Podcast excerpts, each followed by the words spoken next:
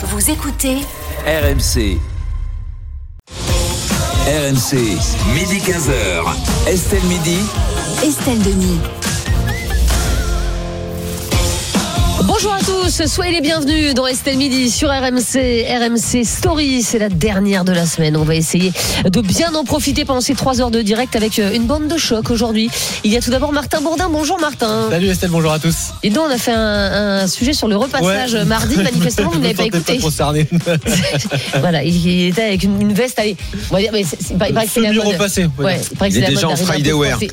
Ouais, c'est ça, il est déjà en week-end. Il est en débraillé wear. Alors en revanche, il est tiré à quatre épingles comme Eh ouais. chaque fois qu'il vient dans Eh cette oui. émission. C'est Daniel Riolo. Je le fais pour vous. Estelle. Je le fais pour vous. Bonjour tout le monde. L'élégance à l'italienne, le fais c'est magnifique.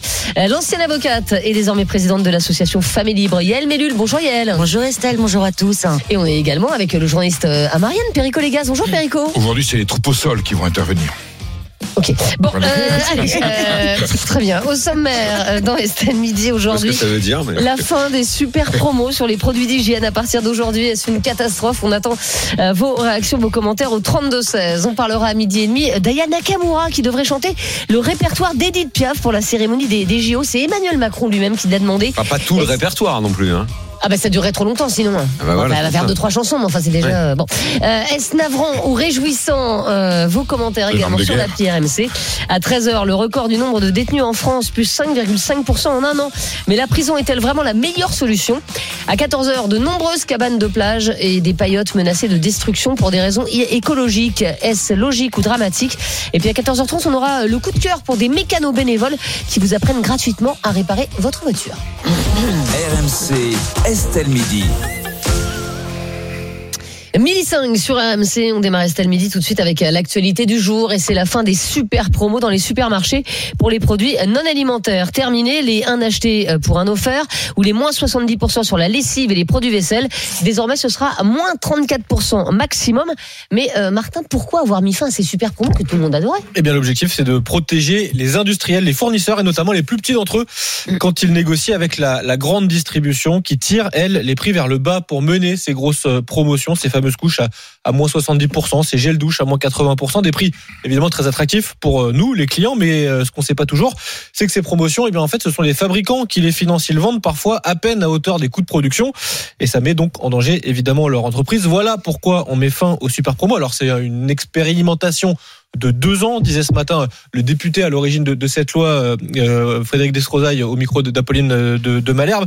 Ça ne veut pas dire qu'il n'y aura plus de promos, Mmh. mais effectivement, ces promos ne pourront pas dépasser 34%. Fini par exemple les offres, un produit acheté, un, euh, un produit offert. Quel dommage. Euh, en revanche, on pourra encore avoir euh, des deux produits achetés, le troisième offert, puisque là, c'est qu'un tiers de 33% de, de, de remise. Pour la grande distribution, la fin de ces promotions pourrait quand même entraîner une, une baisse du chiffre d'affaires estimé euh, à hauteur de- d'un peu moins de 250 millions d'euros.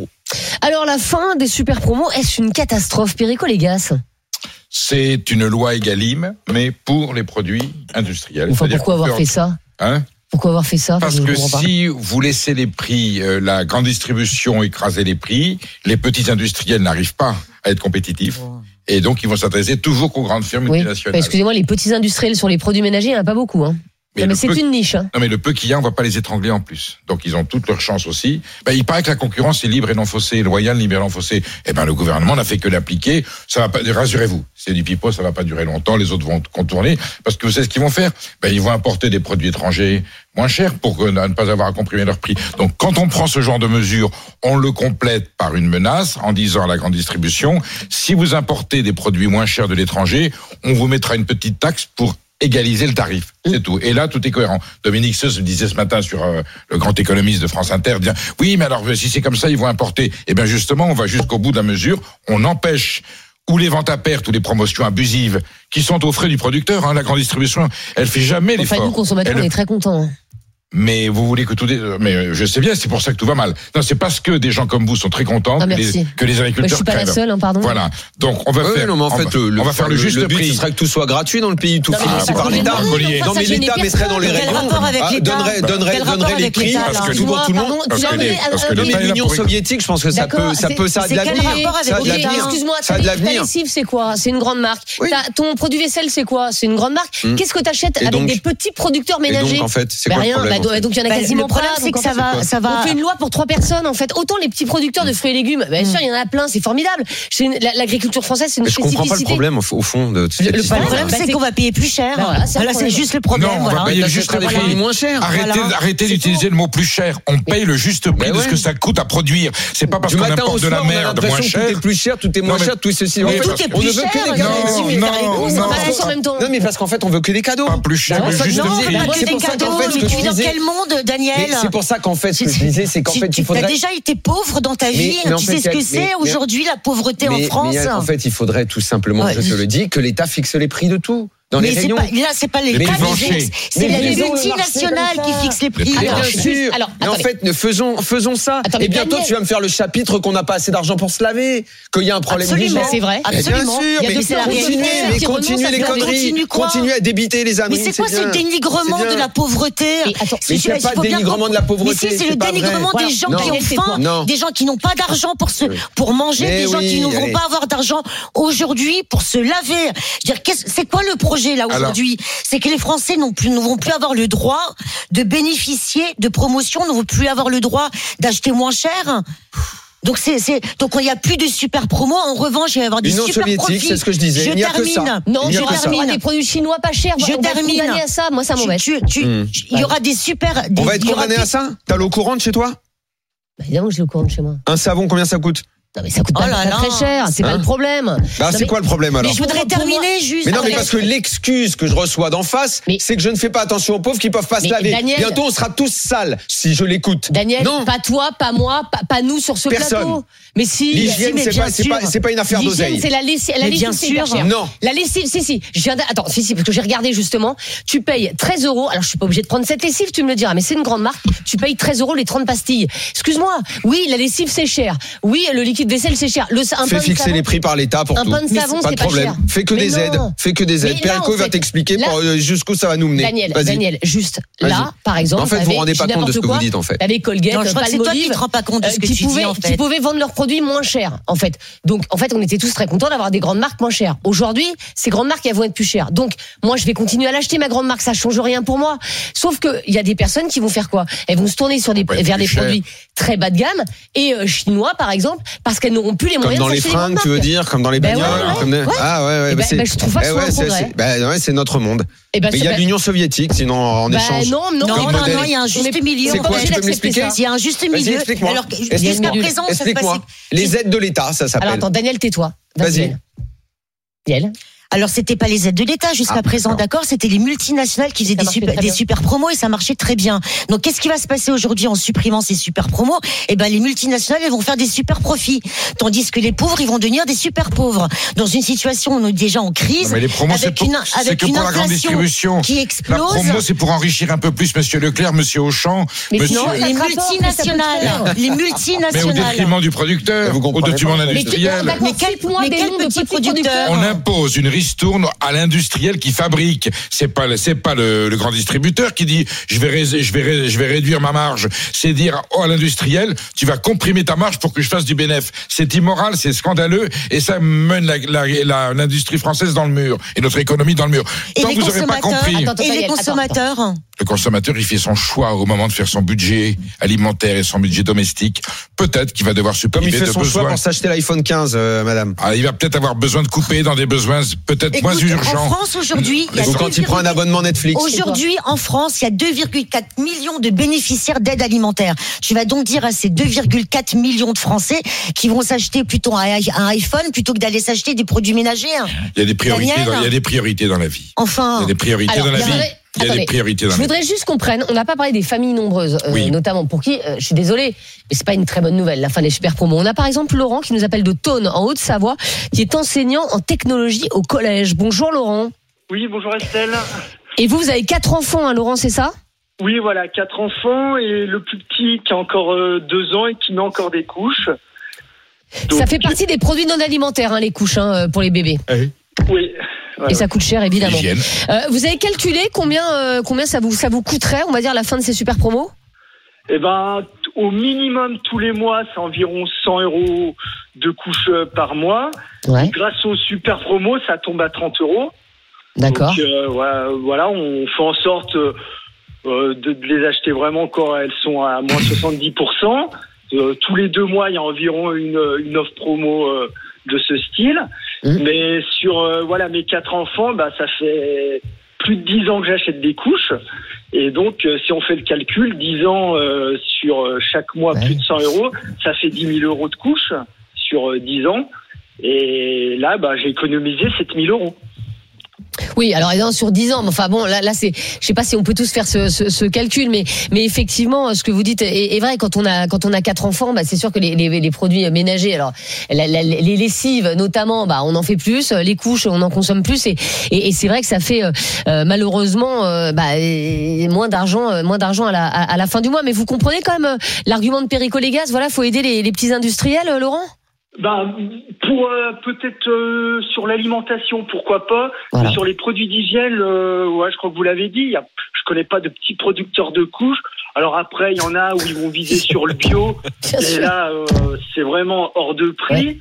Ou disons Ah, c'est vrai, que- c'est vrai que si on peut euh, aider Pampers, c'est vraiment bien. Non, mais c'est pas que ça. hein. C'est que si on comprime les prix, ils vont acheter des produits mauvais pour l'environnement, mauvais pour la santé. Comme on comprime leur marge, eux sont obligés de d'avoir de la matière première défectueuse et vous encouragez ce système. Vous êtes des gens Bah non, Bah il a, Vous êtes il en a train de racheté faire- ses couches Eh ben très bien, ben, on assumera les on on, assumera les catastrophes environnementales et planétaires. Voilà. C'est pas cher, on va tous. Voilà. Les couches premier prix vont acheter. Et je pense que c'est encore pire que Pampers, ou pour citer la marque, ça va être des couches premier prix avec encore plus de produits, et les gens n'auront pas le choix. Voilà, et puis euh, euh, voilà. voilà. Et c'est peut-être Bon, malsain, c'est peut-être voilà. Ah d'accord. non, mais bah oui. Non, non, très bien. Mais Mais, attends, quand t'as un non, gamin, non. moi je suis Pas non, mais détruisons la planète tout de suite. Mais ça n'a rien mais, à voir avec si, la planète. on détruit la planète en Mais prenant des du produits bas de gamme, qu'ils soient alimentaires ou en domestiques. fait. On détruit la, qu'on Continuons les, continuons les promos sur la grande distribution comprime les prix. L'industriel est obligé d'utiliser des matières premières et des protocoles épouvantables pour rester compétitif. Et vous applaudissez mains. D'accord. Vous êtes des gens irresponsables. Mais qu'est-ce que vous voulez faire? Vous voulez obliger, les, les, vend- les, Non, les on gens à les vendre moins ça. cher On peut laisser comme Oui. ça. Regarde, aujourd'hui, Comme ça fonctionnait jusqu'à maintenant. aujourd'hui, t'as Eh ben, c'est une catastrophe Ok, admettons. T'as Pampers aujourd'hui, d'accord? Voilà, pour, pour les couches, on a tous mis des Pampers à nos enfants et tout, formidable. Bon, euh, donc. Avant, t'achetais des couches Pampers, comme Laurent. Il en avait pour 100 euros, il en avait pour 30 euros par mois au lieu de 100, mais il avait des couches de bonne qualité, on va dire. Aujourd'hui, Laurent, pour garder ce- le prix qu'il payait avant, il va être obligé de se toucher, de, de, se, de, de, de se tourner vers des couches premier prix. Et franchement, je sais pas, voilà, et il a peut-être pas envie. Je dis pas qu'elles sont, elles sont pas bien ces couches, mais il a peut-être pas envie. Donc prix unique et produit unique. Non, C'est ce que vous tu voulez en laisses fait. comme c'était. Mais non, mais pourquoi tu veux nous faire dire ce qu'on ne dit pas en fait C'était, juste, tu laisses comme c'était. Mais pourquoi ils arrêtent alors Parce qu'il faut aider les petits producteurs de. de, et, de- et, et empêcher les importations. Et en- parce que que, que fait l'industriel quand il est comprimé dans, dans, dans, dans sa marge? Ouais. Eh ben, il va chercher à l'étranger pour être moins cher et il fait travailler une industrie étrangère et il pollue la terre. Parce que tu crois qu'on ira chercher des couches, des couches euh, made in France euh, là, là, c'est Non, il y a des productions européennes. Alors je pensais qu'il fallait, il y a l'Europe quand même avant le monde. Après on dira, après Donc on peut- dira qu'on est obligé d'importer, qu'on Voilà, de Chine et d'ailleurs, En fait, à chaque fois, ça va faire une Ah sorte non, de cercle vicieux. Et, Mais et- avant, ça marchait très bien, il n'y avait pas de problème. Mais non, ça marche pas, Bah, ça si, fout la planète en l'air. Et vous êtes, mais vous êtes très content parce que vous avez économisé 3 centimes. Voilà. Bah, non, c'est pas moi. euh, non, encore Alors, une fois, moi, j'ai pas besoin d'économiser, mais t'as des gens comme Non, mais Laurent après, vous êtes rentré dans le cas particulier des couches. Il y a, il y a- Mais c'est hyper important. parle- Non, mais d'accord, mais c'est un cas particulier. Non, Bah c'est pas un cas euh, particulier. Jusqu'à deux ans, ton gamin. Bah. Bon, bah alors, il fallait faire le débat, il fallait faire le débat, le prix des couches, alors. Mais c'est les produits, c'est les Faites, produits non euh, alimentaires. On, ne parle que des couches. On va parler que des couches culottes. Et de la lessive, je si tu préfères. Bien. Parce que pour toi, les couches, ça concerne, euh, c'est marginal comme problème. Ça concerne pas beaucoup de familles en France. Non, Les lessives, c'est marginal c'est un aussi. hein. problème Les global. shampoings, c'est marginal. C'est un problème global. Non, le shampoing, c'est pas cher. Tu Là- du shampoing. Là, là, t'es parti des couches. T'as déjà, t'es en train de, de, Non, mais la de lessive, délayer un petit peu. Le produit Alors, d'hygiène. Notre invité Voilà. sur ce débat, il va peut-être mettre tout le monde d'accord, encore que ça m'étonnerait, mais euh, c'est Lionel Mauguin, il est journaliste au magazine 60 millions de consommateurs. Bonjour Lionel. Bonjour Estelle. Et vous avez vu que voilà, la fin des super promos en- enflammait le, euh, le, le plateau. Euh, Ouais. Vous, justement, à 60 millions de consommateurs, et, et Dieu sait qu'on vous adore et qu'on vous suit, euh, vous portez quel regard sur la fin de ces super promos C'est une catastrophe ou c'est bien Alors, il y a peut-être une position plus nuancée à avoir, c'est-à-dire qu'on ne va pas arrêter les super promos. Avant de vous appeler, là, j'ai regardé les catalogues du mois de mars. Je peux vous dire qu'il y a toujours des promos sur les, les couches, les lessives. Et je dirais même que ça peut intéresser euh, les consommateurs puisque c'est euh, c'est des remises immédiates, alors limitées à 34%, comme vous l'avez dit. Mmh. Mais enfin, euh, dans les super promos là qui s'arrêtent euh, au mois de février, on avait un problème, c'est-à-dire que il fallait en acheter de grandes quantités. Il fallait souvent acheter trois pour le prix de deux, euh, le deuxième à, à 50%, Ouais. et ou alors c'était du cagnotage, donc euh, du cagnotage sur la carte de fidélité. C'est pas ce qu'on préfère nous les consommateurs. Nous, ce que ce qu'on aime bien, c'est des remises immédiates Tout à fait. si possible sur un produit unitaire parce qu'on va pas accumuler des stocks non plus. Donc euh, certes, c'est- ça peut être un coup dur euh, pour certains budgets, mais ça fait un an qu'on sait qu'au 1er mars, il y aura plus de super promos. Je peux vous dire de manière générale que les promotions dans les grandes surfaces sont beaucoup moins intéressantes depuis la fin du Covid. On a fait une Ah bon? étude avec le Nielsen IQ. On a perdu encore en 2023 14% de produits en promotion dans l'ensemble des grandes surfaces en France. Il y a un vrai problème, c'est des promos qui sont en plus pas très intéressantes, bien moins qu'avant. Donc c'est un problème général sur les promotions. Il y a beaucoup de fausses promotions. Regardez vraiment bien le prix à l'unité parce que c'est pas parce que le deuxième est à moins 50 que le premier est forcément un prix intéressant. Les promos vont continuer et euh, bon, on espère qu'elles seront plus intéressantes que ce qu'on voit aujourd'hui, y compris dans cette période de février où on a soi-disant des, des super promos. Mais, mais Lionel Moguin, est-ce qu'il n'y a pas le risque, euh, quand même, s'il y a moins de, de, de, de super promos, euh, quand même que les gens se tournent vers des produits plus bas de gamme? Alors euh, évidemment, il y a un risque qui est dû à la nécessité, mais ça, on a, c'est pas, ça n'a pas en rapport avec les promotions malheureusement. Euh, évidemment, les produits premier prix euh, sont en général, sauf les matières premières brutes comme la farine par, par exemple ou le sucre, qui sont pareils que les grandes marques ou les MDD. Mais enfin, pour le- les plats préparés, par exemple, il vaut mieux éviter parce qu'on sait, on l'a étudié aussi euh, à 60, que les premiers prix des alimentaires, notamment, euh, et même euh, en DPH, en, en hygiène cosmétique, Ouais. sont, sont, sont constitués de, de, de, de- d'ingrédients qui sont vraiment pas Bah, ça. terribles et qu'il vaut mieux éviter, et même quand on est euh, dans le besoin, quoi, pour ses enfants notamment. Donc, euh, ben, on va continuer à essayer de chasser la promotion, hein, Mhm. parce que euh, faut essayer de concilier à la fois l'exigence d'un produit de qualité, puis en même temps de que ce soit compatible avec no- notre budget. Mhm. Mais enfin, on- si aussi je peux vous rassurer, il continuera à y avoir, parce que c'est la base du commerce, des promotions dans les grandes surfaces et elles Ah. sont pas forcément moins bonnes que celles qu'on voit euh, en cette fin de mois de février. Ah bah vous nous rassurez Lionel Moguin, moi j'adore faire la, j'adore faire la chasse aux promos, ça m'éclate. J'étais pas inquiet hein, des promos. Il y a tout le temps les magazines qui arrivent dans les boîtes aux lettres euh, avec euh, une tonne de promos. Les, les grands supermarchés euh, font toujours des promos. Moi, j'ai j'ai pas vraiment d'inquiétude là-dessus. Alors, il y a un autre problème qu'a soulevé Olivier. Olivier qui nous écoute et qui nous a appelé au 32-16 et qui est routier. Bonjour Olivier. Bonjour Apolline, bonjour tout le monde. Alors moi c'est Estelle, les- mais c'est pas grave, je suis Ouais, hyper pardon, contente de vous avoir. Ouais, mais c'est parce que j'ai Apolline le matin des fois que Mais bien sûr, et moi le midi, mais écoutez, mais on, on se ressemble tellement en plus. Oui. Euh, Olivier, mais, vous êtes euh, tous, mais vous êtes tous des grandes gueules. on peut exa- oh là là, très très bien, très bien. Euh, Olivier, vous nous appelez de Lille, dans le Nord, c'est à côté de la, la frontière. Vous avez une crainte, Olivier, c'est qu'en fait les gens ils se fournissent en super promo, mais ailleurs qu'en France, quoi. bah, moi, en plus, je suis routier, donc euh, Ah oui. moi, par exemple, mon cas, quand je passe la frontière espagnole, euh, je, je m'arrête à la Ronquera, je fais le plein déjà pour commencer de produits hygiéniques parce que c'est vraiment hyper bas et des produits de qualité, c'est pas euh, n'importe quoi. Euh, les produits qu'on trouve en France, ils sont quasiment par- pratiquement à moitié prix. Vous allez au Luxembourg, c'est pire. Le café, le, le, le, le- le- les cigarettes, l'alcool, mais c'est mais tout le monde va là-bas, c'est blindé. L'Allemagne, c'est pareil. Il y a, il y a tous les frontaliers allemands, euh, enfin français, qui, vont en Allemagne euh, faire faire leurs courses. C'est-à-dire qu'en fait, vous faites votre course en fonction de vos tournées, quoi, quelque part. ouais, moi euh, oui, moi je suis privilégié. Ah, il est plutôt l'expression de la démerde. Ouais, vu qu'il a la voilà, possibilité de Mais- passer les frontières et tout, Ouais. et il en profite. Les, et les frontaliers, les frontaliers, eux, euh, bah, ils, ils en profitent également. Hein. C'est blindé.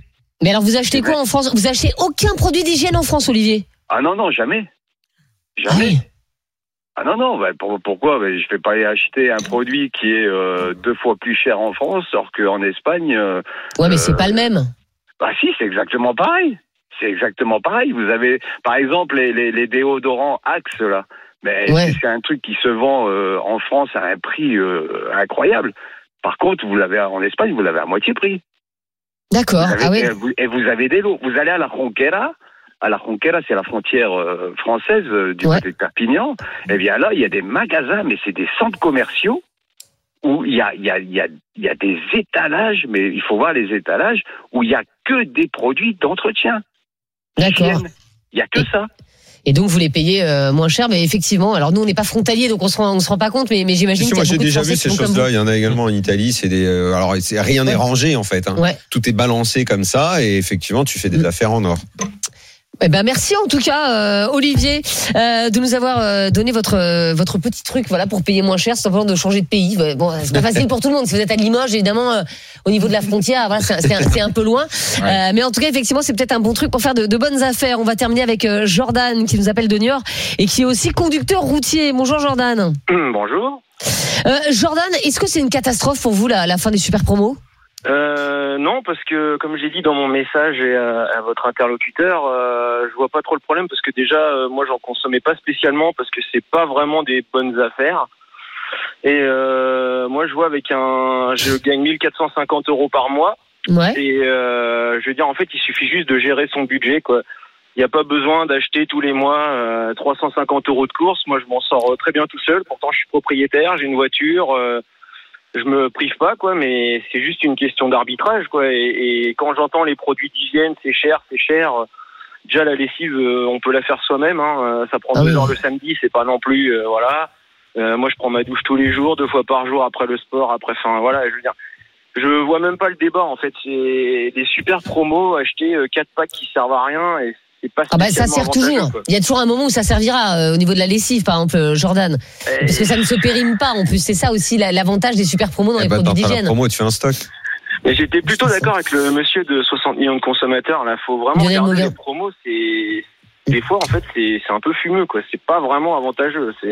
Ouais, mais Jordan, vous faites quand même, vous faites votre lessive vous-même et tout. C'est Oui. top. Moi, moi, je serais bien incapable de faire ma lessive moi-même. Vous voyez ce que je veux dire mais, mais, euh, mais, mais effectivement, si on fait tout soi-même, euh, et on, on- va dépenser moins d'argent. Mais le commun des mortels, la plupart des Français, euh, ils achètent en supermarché, vous voyez. Oui, oui, non, non, mais je, je veux dire, il y a toujours moyen de trouver une solution. Euh, Quand j'entends, euh, non, mais les pauvres, euh, ils vont être sales et tout, enfin, non, mais faut arrêter. C'est bon, c'est pas. C'est, il faut juste savoir arbitrer son budget et, et ça passe tous les mois. Il n'y a pas, il y a, a pas vraiment de problème. Faut faire attention à ce qu'on achète. Et le monsieur a tout dit tout à l'heure. Faut vraiment regarder euh, les prix à l'unité, tout ça. Et des fois, on se rend compte que bon bah, c'est Que un la- peu que la fanfumé, promo- quoi. Ouais, et que la promo n'en est pas une. Merci beaucoup, Jordan, en tout cas, d'avoir été euh, avec nous. Et il y a beaucoup beaucoup de aimé ce messages sur la RMC. Jordan. Ouais, beaucoup de messages. On, on a eu, euh, on a, on a Manola, tiens, par exemple, qui, qui confirme hein, ce que nous disait Olivier tout à l'heure. Euh, Manola qui habite à la frontière avec euh, l'Allemagne. Si ce n'est pas en promo en France, les produits d'hygiène et de ménage et pas mal d'alimentaire, je l'achèterai en Allemagne. Du coup, le rayon bébé, c'est vraiment pas cher en Allemagne. Les Bah, couches tant et pis tout. pour notre économie, c'est pas Même grave. avec des promos en France, donc de, de, de Strasbourg, tout, ce- tout le monde quasiment se fournit en Allemagne pour les, pour les bébés. On a aussi Aïcha qui nous dit je profitais des promos pour faire euh, la réserve de produits d'hygiène corporelle, du linge, du linge également. J'achète les produits de marque pendant les super promos. C'est dommage qu'elles disparaissent. Et bah puis euh, on a Romain qui est un peu sarcastique, qui travaille dans la grande distribution. Romain sur Direct Studio. Je suis heureux d'apprendre que cette loi va sauver nos petites PME comme Unilever ou L'Oréal qui contrôlent 95% des marques en rayon dans l'hygiène et la droguerie. Voilà, ah bah c'est ce qu'on dit eh depuis le début. Voilà, voilà. Euh, cette personne a tout dit. Euh, on va terminer avec le sondage. Martin, la fin des super promos sur les produits non alimentaires, est-ce une catastrophe? Oui, pour bah 61% 11% des personnes qui ont répondu à la consultation. Évidemment, et ce n'est pas du tout la marge d'erreur. Allez, euh, dans un instant, on parlera du choix du jour. Aya Nakamura, qui va chanter pendant la, cérémonie des JO, mais elle va chanter du, Edith Piaf. Est-ce que ça vous réjouit ou est-ce que vous trouvez ça navrant? En tout cas, on en débat avec vous au 32-16 et sur la pierre MC. À tout de suite. RMC, midi 15h. Estelle Midi. RMC, midi 15h. Estelle Midi. Estelle Denis.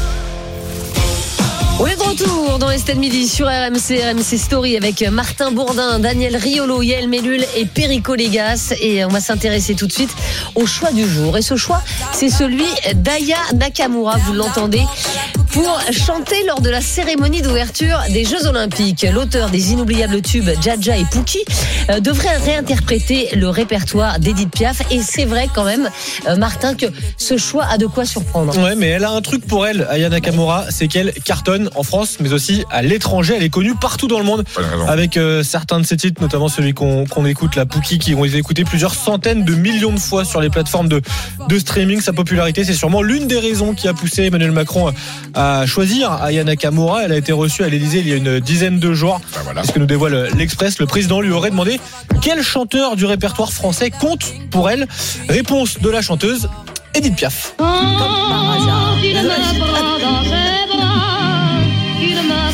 Edith Piaf, donc, et Emmanuel Macron euh, lui a répondu quand elle a dit ça. Eh bien, il faut que le jour J, vous chantiez ce que vous aimez, toujours d'après euh, l'Express. Donc, a priori, on aura la cérémonie d'ouverture Ayana Kamura qui euh, chante ou qui peut-être réinterprète Edith Piaf. On ne sait pas encore. L'artiste euh, donc chantera Edith Piaf au milieu de, de Si elle avait cette dit la cérémonie. compagnie créole, euh, on aurait. Enfin, Ah bah, alors peut-être que si elle avait répondu la compagnie créole, peut-être qu'Emmanuel Macron aurait. euh, J'adore la compagnie j'adore la compagnie créole, évidemment, mais c'est pas le problème. Ce que, veut, ce que veut Emmanuel Macron à travers cette cérémonie, et le but de cette cérémonie d'ouverture, c'est de retranscrire l'universalisme des valeurs françaises.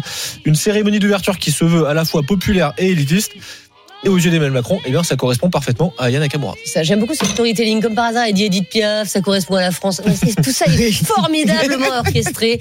C'est génial. Alors, je, je comprends pas ce qui, pourquoi ce ton catastrophé. Qu'est-ce qui te plaît pas là-dedans en fait? On a le droit quand même de. Enfin, c'est pas possible. excuse-moi, je vais lancer ce sujet. Non, mais- que Non mais le problème c'est qu'avant même que de lancer le sujet, je sens chez toi Yael non pas seulement de l'ironie, mais je sens une forme de dégoût. Limite vous vous apprêtez à. De dégoût, mais à- n'exagère Vous pas. avez la nausée. J'ai l'impression qu'il va falloir vous amener des, des, des sels Non, mais- pour vous On éviter a, de vous on a le droit, évanouir. j'ai le droit de pas aimer que- un truc ou pas il y a deux l'aime, tu disais que tu savais même pas qui c'était.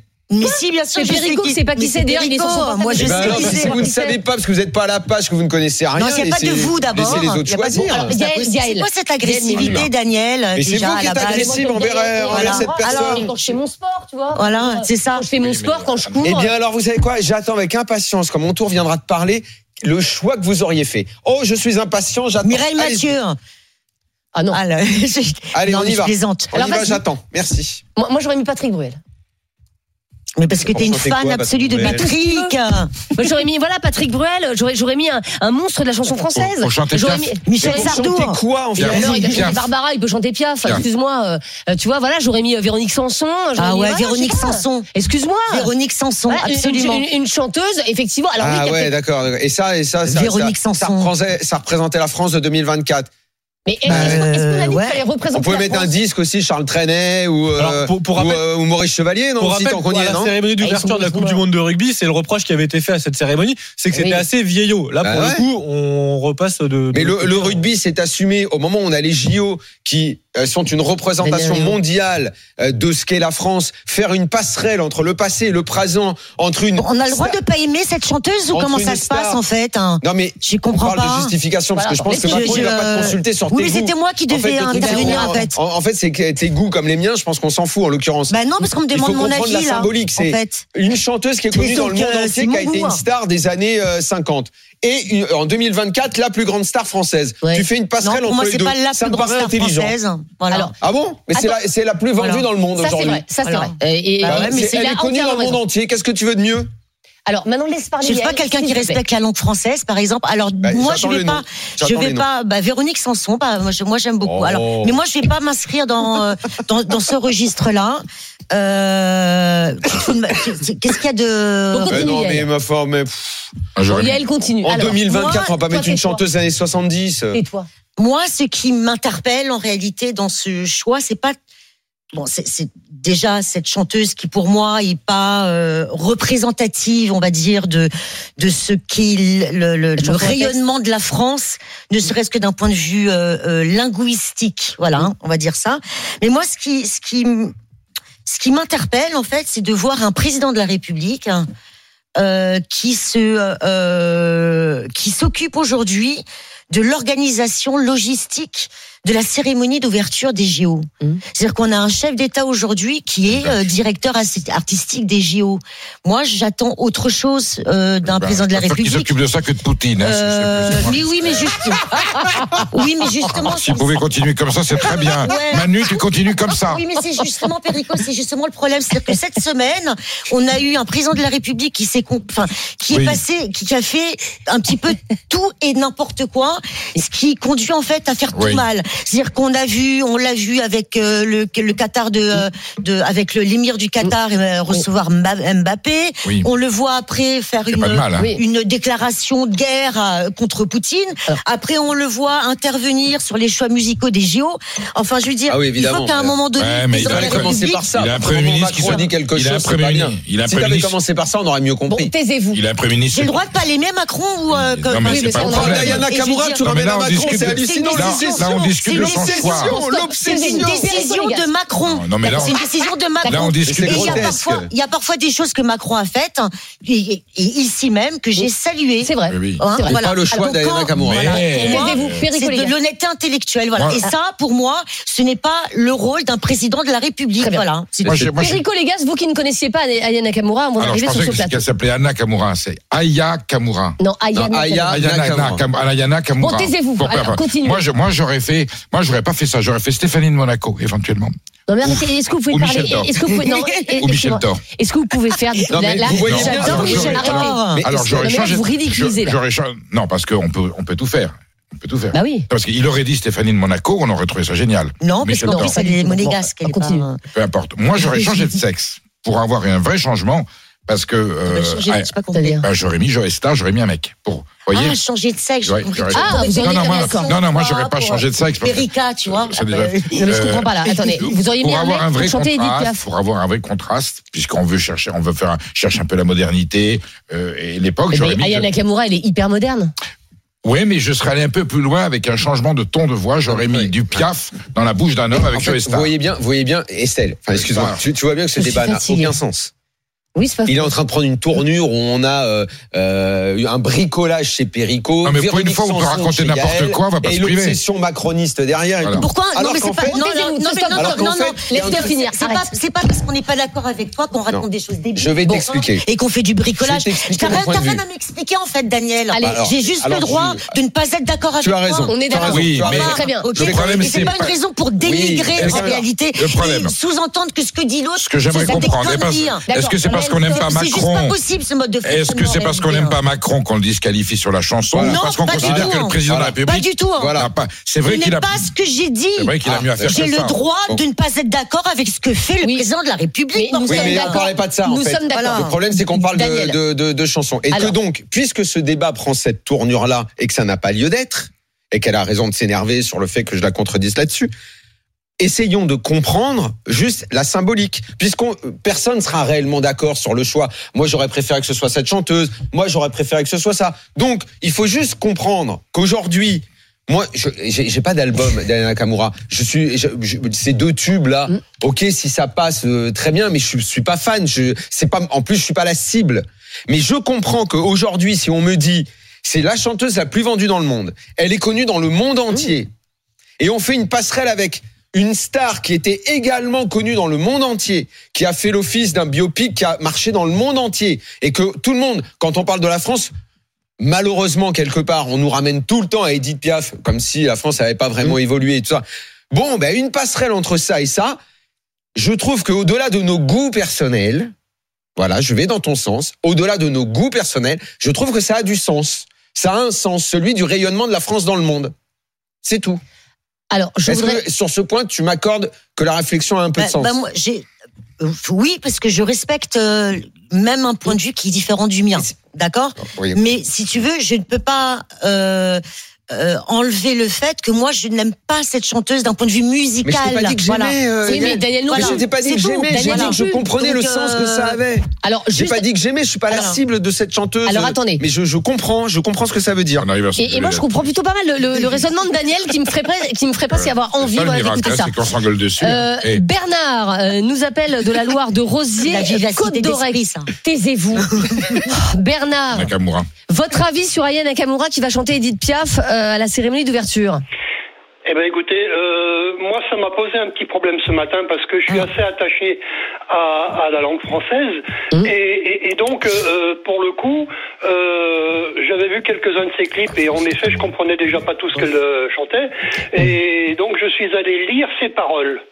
Donc euh, euh, Nous aussi, on l'a fait ce matin. Oui, mais elle va chanter Edith Piaf, les paroles d'Edith Piaf, Oui, hein, c'est vrai. Bernard. hein. J'entends- bien. Mais, euh, si on cherche quelqu'un de représentatif de la de la francophonie et de la langue française, euh, je suis pas certain que ce soit la la, la plus indiquée. Quoi qu'il en soit, euh, petite anecdote en question. euh, moi, j'ai réagi sur un post sur Facebook ce matin en disant je suis un peu étonné qu'on choisisse cette personne parce qu'en effet, voici ses paroles, les paroles de ses chansons, et a priori, si ça représente la langue française, je suis très étonné.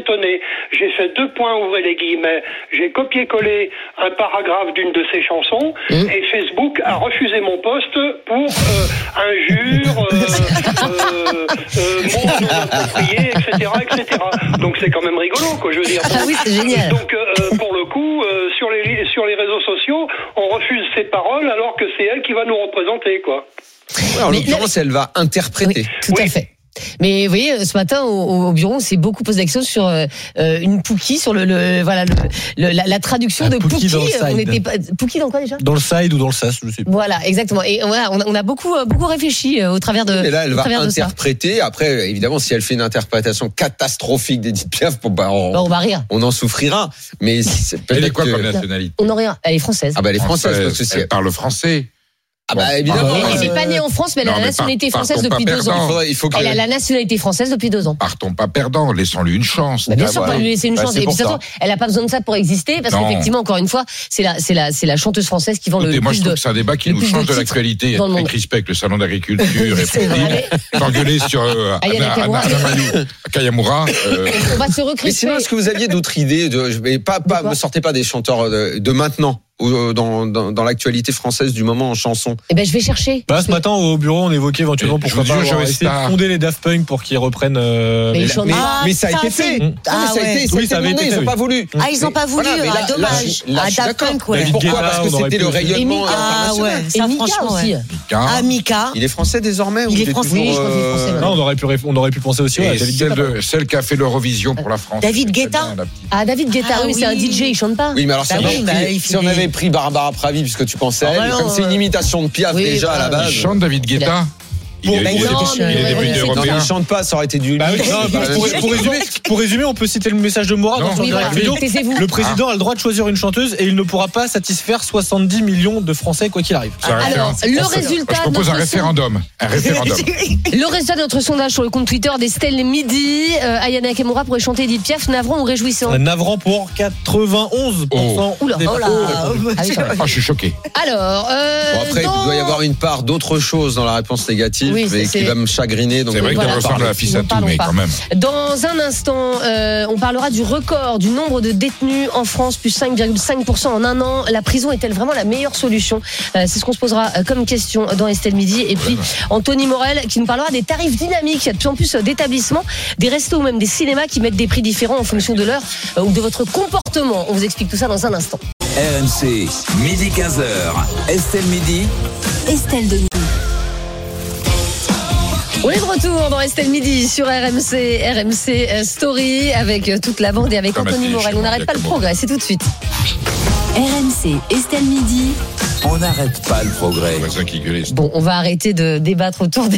Ça a pas arrêté. Oui, on a encore. On avait plein d'idées, hein, cette Oui, idée. on avait Et l'intelligence artificielle aurait pu choisir. un Bah tiens, ce sera la chronique de lundi, ça. Ah, on bah, d'en génial. parler. Alors là, nous allons faire votre chronique. Anthony, euh, nous allons parler de Wendy's qui fait payer plus cher ses repas aux heures de pointe. Ça se passe aux États-Unis. On en a déjà parlé dans, dans Estelle Midi. Euh, mais finalement, il y a pas mal de chaînes de fast-food qui sont en train d'étudier ça. Absolument. Alors je vais rappeler l'histoire hein, pour ceux qui n'ont pas suivi. Wendy's, vous connaissez peut-être, c'est un grand concurrent de McDo, Burger King, c'est une chaîne de fast-food. bien quand même. Bah, voilà, après chacun a les goûts et les couleurs. Euh, moi j'aime bien j'aime bien Shake Shack. Moi. Après chacun ses, ses goûts. Ah, voilà.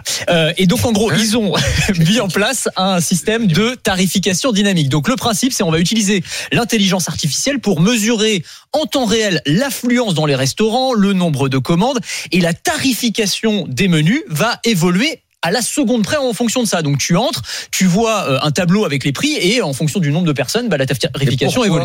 Et ben parce que en gros ça va permettre de faire payer plus cher en moyenne. C'est ça la réalité. C'est-à-dire qu'en gros ton burger si tu arrives aux heures de pointe plutôt que de coûter euh, 12 euros pour un burger frite, tu vas le payer peut-être 14 ou 15 euros. Et en revanche, si tu viens en plein milieu de l'après-midi, oui, il va te coûter euh, 7 ou 8 dollars peut-être. Donc ça coûtera beaucoup moins cher.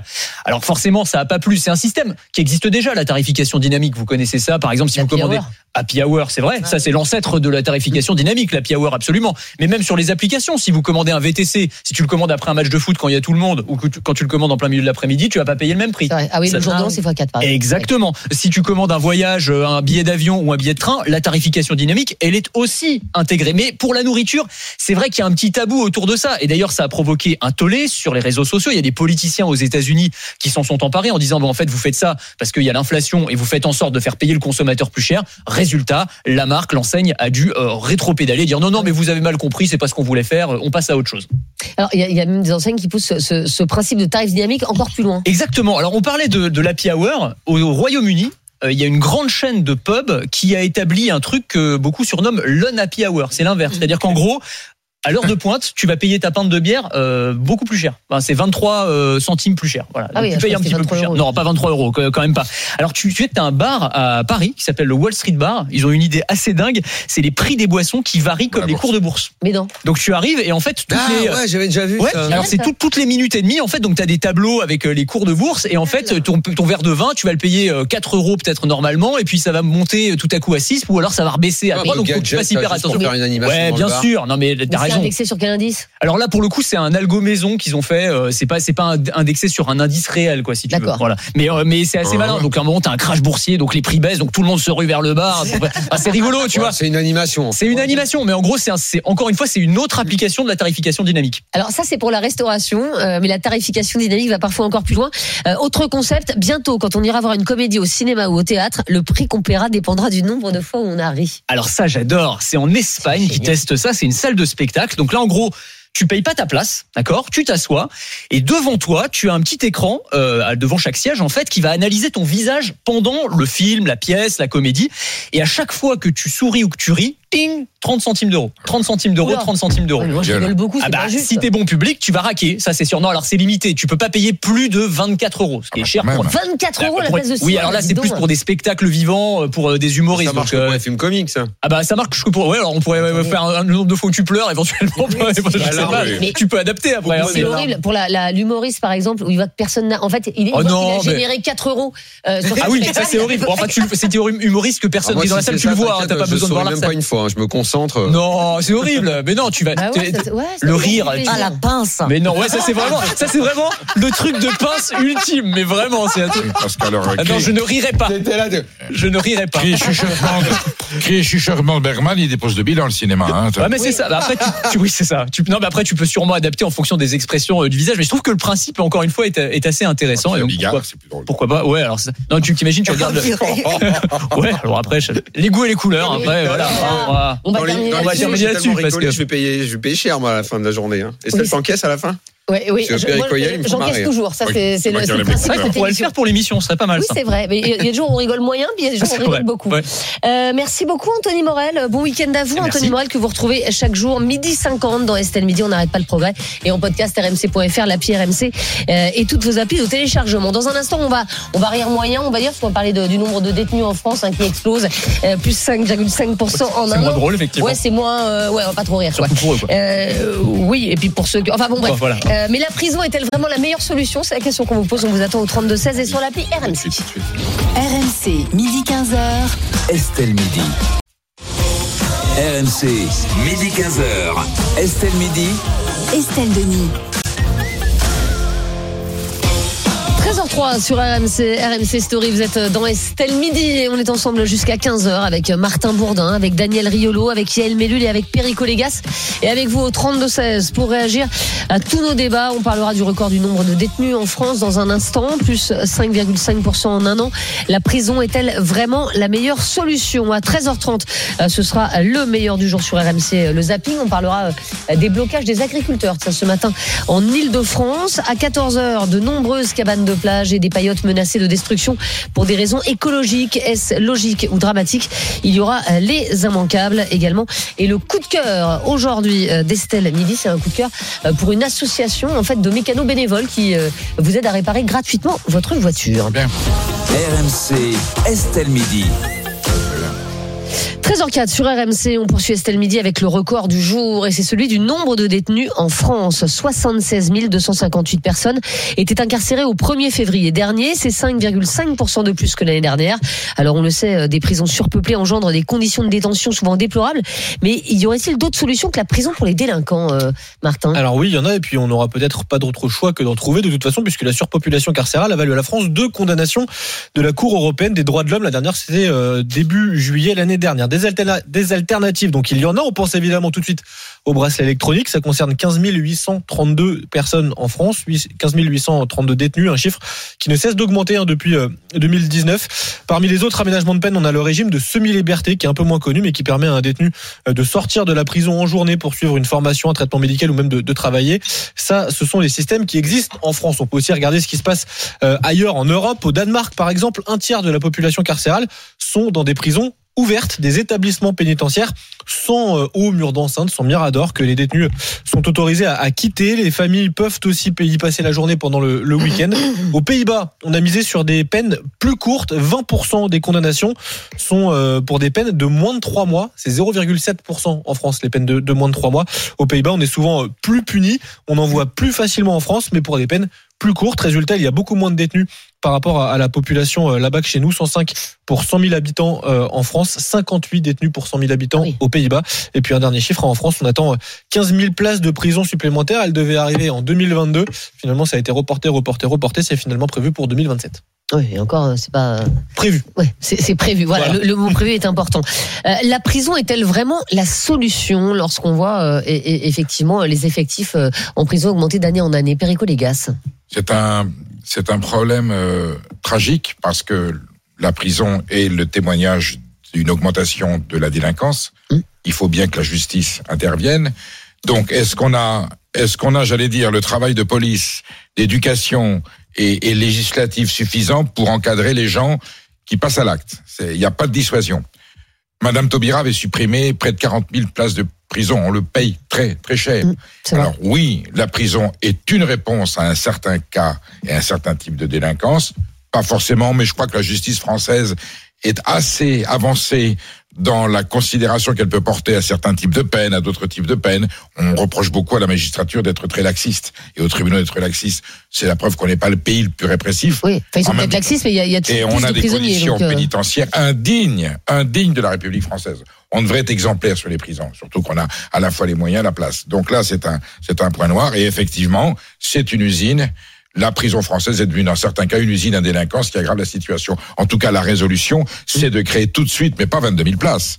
Il 15 000, 15 000 en 2027. 15 000. 17, oui. Non, mais non, là, il faut, il faut Ah oui, 60 à 15 70 000 places. Ah oui. Et puisqu'on a eu du quoi qu'il en coûte pour des, pour des enjeux essentiels, on peut aussi, à ce moment-là, c'est c'est tellement important. Parce que si on ne résout pas le problème, il ne fait que s'aggraver et, et on va vers des tragédies. En même temps, je vous dis, hein, il y a, la loi doit être plus ferme, les tribunaux aussi, mais les conditions de détention doivent être conformes à la tragédie que vit le pays.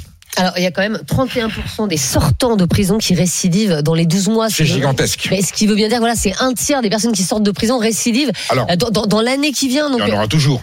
Oui, mais 31%, c'est énorme. Mais, mais c'est là où on, on- on se dit tiens est-ce qu'il n'y a pas euh, d'autres solutions? Je me tourne vers vous euh, Yael qui est euh, an- ancienne avocate. On voit bien que peut-être pour certains délits, bah, est-ce qu'il faut vraiment faire de la prison? Est-ce qu'il faut privilégier le bracelet électronique? Est-ce qu'il faut créer de nouveaux établissements? C'est la question qu'on peut se poser. Effectivement, l'exemple des Pays-Bas. Parce qu'en en France, si vous prenez Pas six la mois de prison, vous, vous n'irez Oui. jamais en prison. L'exemple des Pays-Bas, c'est de faire des courtes peines. hein. Ouais, ben exactement. Beaucoup plus de Oui, Donc c'est d'aller, donc c'est d'aller en prison. Oui, pas la mais même sociologie. les prisons sont pas dans le même état non plus aux Pays-Bas. C'est pas la même sociologie, en plus. Veux dire, la prison, le, le- le- le concept de, de, de la prison, de la privation De liberté. de la liberté, c'est un concept qui est absolument essentiel et, et fondateur pour, euh, pour une société. D'accord Il faut bien rappeler le principe de la privation. C'est quelque chose d'extrêmement grave de priver un être humain de sa liberté.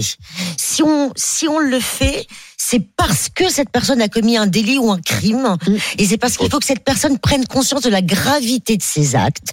Mais c'est aussi pour le préparer, pour préparer cette personne à la réinsertion. Est-ce que c'est bien fait ça? Le problème aujourd'hui qu'on a, enfin aujourd'hui qu'on a depuis des décennies en France, c'est un problème de surpopulation carcérale, d'insalubrité des centres de détention et des maisons d'arrêt, de conditions absolument inhumaines et dégradantes. euh, de, de, de détention, à la fois dans les maisons d'arrêt et dans les centres de détention. Et vous l'avez rappelé tout à l'heure, il y a eu un arrêt, qui a- une décision historique de la CEDH en 2020 qui a condamné la France pour les conditions indignes et dégradantes dans les prisons et qui a exhorté la France sous trois ans de rétablir cette situation. mais alors on fait se quoi retrouve et la France a été condamnée à nouveau en Ouais. 2023 Oui, mais on fait quoi mêmes Mais on va, on va plus vite dans la construction des prisons. Il faut avoir une politique pénale globale. Il y a aujourd'hui en France 20 000 détenus qui sont en détention provisoire Provisoire. dans l'attente de leur décision. Parce que la justice Ce n'est pas assez vite. Voilà. normal, mais parce que il y a un problème systémique de dysfonctionnement de la Oui, mais justice. quand tu vas en détention Voilà. provisoire, c'est qu'a priori, t'as quand même fait quelque chose de grave. Tu vois Évidemment, Ben, évidemment. qu'a priori, tu vas aller en prison il derrière. faut, c'est- là, on nous présumé, a, on est présumé innocent. Hein. on nous a euh, promis 15 000 places depuis des années dans les dans dans dans dans, dans les prisons, mais c'est une goutte d'eau. Il faut, je veux dire, il faut Oui, bien est-ce que, est-ce que si les, les alors d'accord, est-ce que si les conditions de détention sont meilleures, est-ce qu'il y aura moins de récidives? Parce que c'est ça. Mais absolument, Ah, but, il d'accord. faut des bonnes conditions de détention. Il faut instaurer un suivi psychologique, psychiatrique systématique pour les individus qui en ont besoin. Il y a, on sait que la prison euh, est aussi un, un, un endroit où il peut y avoir de l'hyper radicalisation des détenus. C'est le cas. Voilà, c'est le cas. Donc tout, tout ça, ça, ça participe d'une d'une d'une volonté politique. Il faut qu'il y ait une volonté politique de réformer le système. Je comprends pas Ah, la voilà. discrétion d'Éric. Dupond-Moretti, qui est un avocat qui Oui, s'est battu vrai. pour Alors, ça. justement, Je le trouve très discret, Alors- très mesuré. Alors Juste justement, il a fait le tour. Oui, il a fait le tour là, depuis quelques années quand même, depuis sa prise, depuis sa prise de fonction, de quasiment tous les centres de détention en France. pas. hein. Je l'entends pas là-dessus. Voilà. Alors, Bon, Daniel Riolo, est-ce qu'aujourd'hui, on doit euh, réformer notre système, adapter la, la prison? Donc, je parlais des Pays-Bas, faire de vraies peines mais plus courtes. C'est-à-dire que quand on dit à quelqu'un, euh, t'as pris euh, un mois de prison, il, va en prison, quoi. On arrête de, euh, bon, alors, il y a un mois de prison, c'est pas grave, il restera chez lui, etc. On fait des vraies peines, mais peut-être plus courtes pour aider à la réinsertion. Est-ce que vous quoi. savez combien de le pourcentage est des condamnés qui ne vont jamais en prison alors qu'ils ont pris de la prison ferme? Absolument, Non. 41%. Ah oui, quand même. absolument. La justice aujourd'hui c'est est dans une crise 41%. 41%. C'est énorme. Donc quand on dit euh, la prison est pas la solution, mais en fait c'est quoi l'autre solution Bien sûr. Les amendes, taux de recouvrement, parce que Martin a sorti plein de chiffres tout à l'heure. Moi il se trouve qu'il y a pas mal de livres qui sont sortis ces derniers Oui, temps sur la justice qui est dans un état catastrophique Ouais. et qui traverse une profonde crise existentielle. Et la question qu'on doit se poser, c'est qu'est-ce qu'on va en faire? Et au final, je crois que la réponse elle va dans le sens de la construction et des places supplémentaires. Parce que pour ce qui est de aller ou pas aller, les chiffres le disent. Taux de recouvrement, parce que, alors, les autres solutions, c'est les amendes, ok Ouais. 38% en 2022. Oui, parce que ces gens qui sont pas solvables. Oui. Évidemment. Euh, les, on- le travail d'intérêt général, souvent euh, mentionné, Mm. sert à rien, aucune vertu, notamment parce que les délais de prise en charge est beaucoup trop long, 400 jours. Oui. Donc, tu ne vas pas en prison. La densité carcérale, Absolument. tout le reste, on l'a tous constaté euh, en- ensemble. Euh, L'idéologie dominante en France quand même depuis pas mal d'années maintenant, elle a été de combattre l'idée de la prison. Donc encore une fois, quand tu poses ton débat, est-ce que c'est une solution? Mais c'est plutôt dans l'autre sens qu'il faudrait le poser, puisqu'on a le sentiment que déjà on ne fait que combattre l'idée d'y aller. Quand tu regardes dans, bon, tu l'as dit pour les pour les Pays-Bas, nous peine courte, que dalle. Il y a pas. Mais ça, c'est Eux, pas normal. Absolument. Peine courte, ils y vont, même Bien pour sûr. un mois, deux mois, absolument. et ça a vidé les Et c'est prisons. ça qu'il faut Parce faire. que la Absolument. plupart des experts disent que dans la tête du délinquant, Absolument. la peine, elle commence quand tu vas en prison. Oui. Tout ce qui est avant, c'est du flanc. Absolument. Ils s'en caguent complet. Absolument. Le bracelet, le machin, l'approbation. Ah ouais. L'approbation, ça ne marche pas. Absolument. Donc en fait, évidemment qu'il faut aller en prison. Et qu'il faut vraiment exécuter les peines. Parce que l'application de la peine, c'est ça qui déconne chez nous. Parce que les peines, elles sont prononcées. Prison, c'est écrit sur le truc. Sauf qu'on n'y va Il n'y a pas. pas d'exécution. Parce qu'il n'y a pas la place. Alors, oui, le débat, il porte sur ce que tu disais, Perico, ce que tu disais également. Construire des places de prison et Ah effectuer les peines. Ah bah effectuer les peines. En plus, les Français, c'est ce qu'ils veulent. Mais on a une justice, il faut le dire, et je le répète très souvent, qui fait beaucoup dans l'idéologie. On a une justice qui est très politisée. Pas les moyens. Mais Non, eh, Ah, non, les- le budget il est énorme. C'est comme dans l'éducation nationale quand on dit il faut des moyens. Les budgets sont importants comparés aux autres pays. Ce sont des, des moyens importants. On n'est pas à la ramasse. Sauf qu'encore une fois, on va où est-ce qu'on met l'argent, qu'est-ce qu'on fait? Et quelle est l'idéologie qu'il y a derrière chez les gens qui sont dans ces métiers-là? Eh Alors après, le, le problème la- L'idéologie politique dans ce médi- dans, Oui, dans, dans, dans ce pays, elle est très importante. Absolument. Quand on a Oui. vu même même si on élargit à la cour de euh, à la- à- au Conseil constitutionnel, à- Très bien.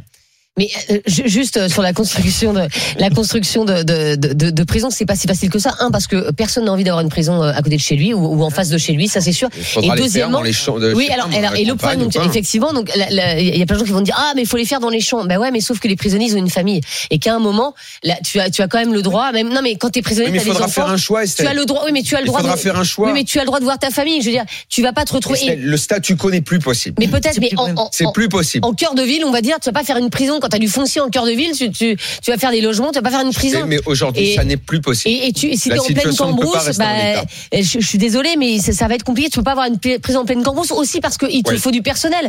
Le personnel, il peut pas venir euh, du milieu des champs. Donc en fait, ça pose do- ça pose plein de soucis et c'est pas si facile que ça de créer des, des places de prison. Euh, on est avec Julien qui nous appelle de, de Haute-Garonne. Julien, il est euh, surveillant pénitentiaire et syndiqué SPS. Euh, vous voulez pas donner le nom de votre prison, j'imagine, Julien? Non, non, je préfère pas, mais, je euh, comprends. mais voilà, il, il- il y a eu une prison qui a été citée qui n'est pas la mienne, mais qui n'est pas loin de la mienne. D'accord.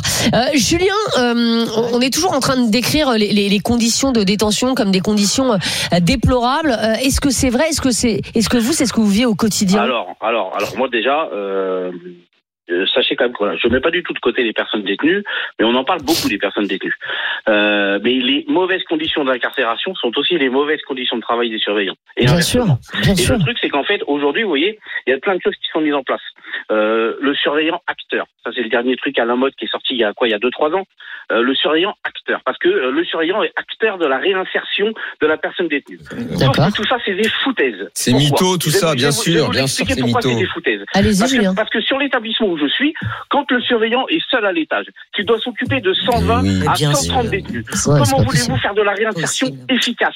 Impossible. Nous sommes juste, à ce moment-là, le, le surveillant qui est tout seul avec 130 détenus, il est juste un porte-clés qui ouvre et qui ferme les portes. Voilà. Le social, il peut pas exister.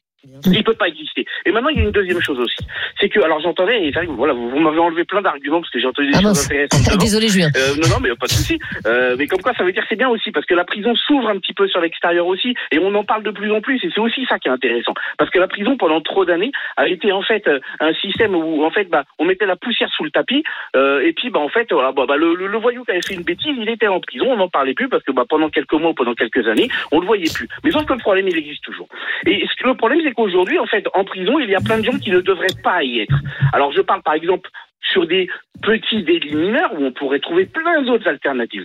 Et aussi, pour le coup, aujourd'hui, la prison, c'est une infirmerie à grande échelle. Ah oui, nous, c'est avons vrai, vous avez nous avons énormément de personnes qui viennent et qui ont des troubles du comportement. Moi, aujourd'hui, je ne suis plus surveillant d'étage, je suis sur un service qui fait des extractions, qui fait des transferts administratifs entre prisons. Mais sur mes feuilles d'escorte, j'ai à peu près un quart, voire un gros tiers de détenus où il y a marqué à chaque fois attention, trouble du comportement. Donc le Ouais, donc- problème c'est que donc c'est est- dangereux pour est vous aussi, en fait. quoi. Mais, mais bien sûr que oui. Et, et je parle même pas des matelas au sol. L'établissement où Ah je oui. suis, on y a à peu près euh, entre 100 et 150 matelas au sol en moyenne.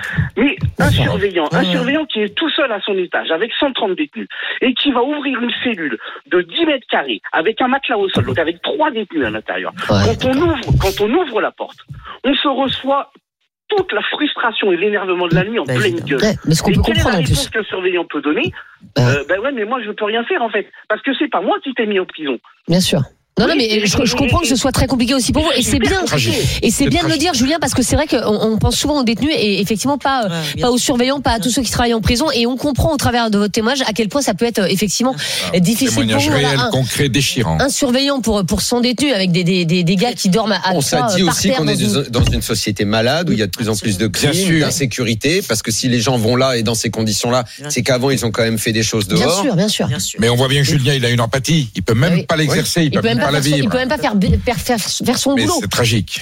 Euh, merci Julien, en tout cas d'avoir été euh, avec nous. Notre invité sur ce débat, c'est Maître euh, Grégoire Etriard. Il est avocat pénaliste et intervenant essentiellement en défense des accusés. Euh, bonjour Maître. Bonjour. Merci beaucoup d'être d'être avec nous. Est-ce que pour vous, la prison, c'est vraiment la solution à tout? Bah, je pense que ce qu'il faut d'abord euh, voir, c'est que notre nombre de détenus, là, on, a, on ne cesse de battre des records, donc on est à 76 000 détenus, ça représente à peu près euh, euh, 112 euh, détenus pour, 10, euh, pour 100 000 habitants. Et donc on est dans une moyenne un peu haute, certes, mais moyenne de, européenne. Pour vous donner une idée, aux États-Unis, il y a 655 détenus pour 100 000 habitants. Donc, après, on ne veut absolument pas avoir ce, ce système. Non, on pas Donc notre problème, il est d'abord un problème d'adéquation entre nos décisions pénales d'incarcération et notre parc. Donc, C'est-à-dire la question, elle est d'abord effectivement de mettre euh, à jour le nombre de places par rapport au nombre de décisions d'incarcération. Et si vous regardez ce qui est euh, annoncé, les 15 000 places, eh ben, ça nous amène euh, juste à 76 000 euh, à peu près euh, places opérationnelles, puisqu'il y a 61 000 euh, places opérationnelles aujourd'hui. Donc le sujet, à mon avis, euh, je, je suis pas sûr que. euh, donc il y a deux possibilités. Soit en fait c'est parce que nos juges sont euh, euh, soit euh, laxistes, soit excessivement incarcérants, ni l'un ni l'autre. Moi je pense qu'en fait on correspond tout à fait à, à, à ce que notre société euh, souhaite à peu près. Euh, simplement, effectivement, on n'a pas du tout les places pour euh, pour mettre les gens. Et si on regarde bien, le vrai problème il est en maison d'arrêt. Si C'est-à-dire C'est-à-dire c'est il y a le- le- les prisons se répartissent en deux. euh, les maisons d'arrêt en, en attente du procès ou Et les centres de détention. moins de deux ans, de, ans à, exé- à exécuter, et les centres de détention ou plus généralement les centrales, etc., qui sont des endroits pour établissements pour peine longue.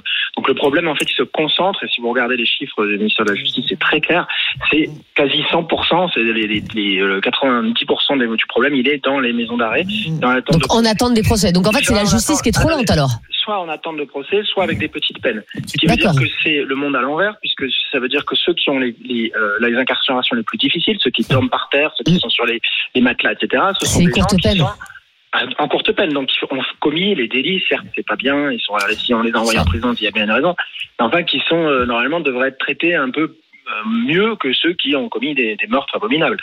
Donc euh, le problème, le, le problème au niveau de la maison d'arrêt euh, est vraiment à, à traiter et je pense que ce qu'il faut comprendre, c'est pourquoi est-ce qu'il y a cette augmentation sans fin depuis le Covid. On avait beaucoup vidé au moment du Covid, puis tout d'un coup, euh, depuis, bah, ça fait 3-4 ans, on monte dans, dans les tours et je pense que la raison profonde, et je l'ai vu là dans le débat parce que j'écoutais votre débat avant d'intervenir, c'est l'incompréhension qu'ont les Français pour le- la question de l'aménagement de peine. Aménagement de peine, c'est-à-dire le fait de- d'effectuer sa peine différemment qu'en étant dans une prison, ça n'est pas un cadeau fait aux détenus. C'est un accompagnement. C'est la, si vous voulez, c'est la carotte et le bâton. C'est si tu le fais pas ce qu'on te demande de faire, alors euh, donc euh, rembourser les victimes, faire un certain nombre de choses, etc. On te, on te met en prison. Le fait. Mais ça, ça marche Ça, ça Mais marche, je veux oui, dire les. Mais oui, ça marche. Ouais, d'accord. Bah, pas vraiment. Hein. Pas vraiment. Les chiffres ne montrent pas que ça marche, monsieur. hein. Ah bah écoutez, alors déjà, maître, mais les, chiffres, les chiffres montrent, mais vous pouvez m'appeler monsieur, il n'y a pas de problème. mais, euh, les, Non, j'ai dit, ne montre pas ce que vous dites, pardon. les, les chiffres en fait, les chiffres en fait sont un peu. alors, moi, je me souviens du débat effectivement entre Valls et Taubira sur la question de la récidive, la prison crételle de la récidive, etc. Le problème, c'est qu'on on est toujours en train de partir sur une fois qu'on a incarcéré quelqu'un, il, ré- il, il récidive derrière. Oui, mais sauf qu'au bout de combien de fois on l'a incarcéré? En général, 3, 4, 2, 3, 4, 5 condamnations. Tout à fait. Donc il faudrait comparer en fait ce qui est comparable. Euh, non, l'aménagement de peine, je, moi je pense que c'est au, au contraire, il faut revenir à, à- à- à- au fait que les, les petites peines. moi je suis assez d'accord avec euh, un moment d'incarcération pour un choc carcéral, mais par contre il faut pouvoir sortir relativement rapidement. Si vous regardez bien, en fait, l'augmentation, il y a beaucoup d'augmentation de détenus post-sententiels, post-condamnation, pour des gens qui ont des petites peines, 3, 4, 6, 6 mois, 1 an. Et, et ça, c'est une très mauvaise chose parce qu'à l'intérieur de la prison, vous n'avez pas la possibilité de faire euh, euh, quoi que ce soit parce que les délais pour pouvoir at- atteindre un atelier, etc., sont de l'ordre de 6 mois ou 8 mois, donc de rien. Les- le, le service pénitentiaire d'insertion de probation se débat euh, avec un nombre euh, considérable, ce que disait votre euh, intervenant euh, aussi euh, syndiqué là. C'est- Il, il- a raison. Quand on a 120 détenus à gérer, euh, c'est très difficile. On, on voit une, par, par euh, construction, on le voit une fois tous les trois ans.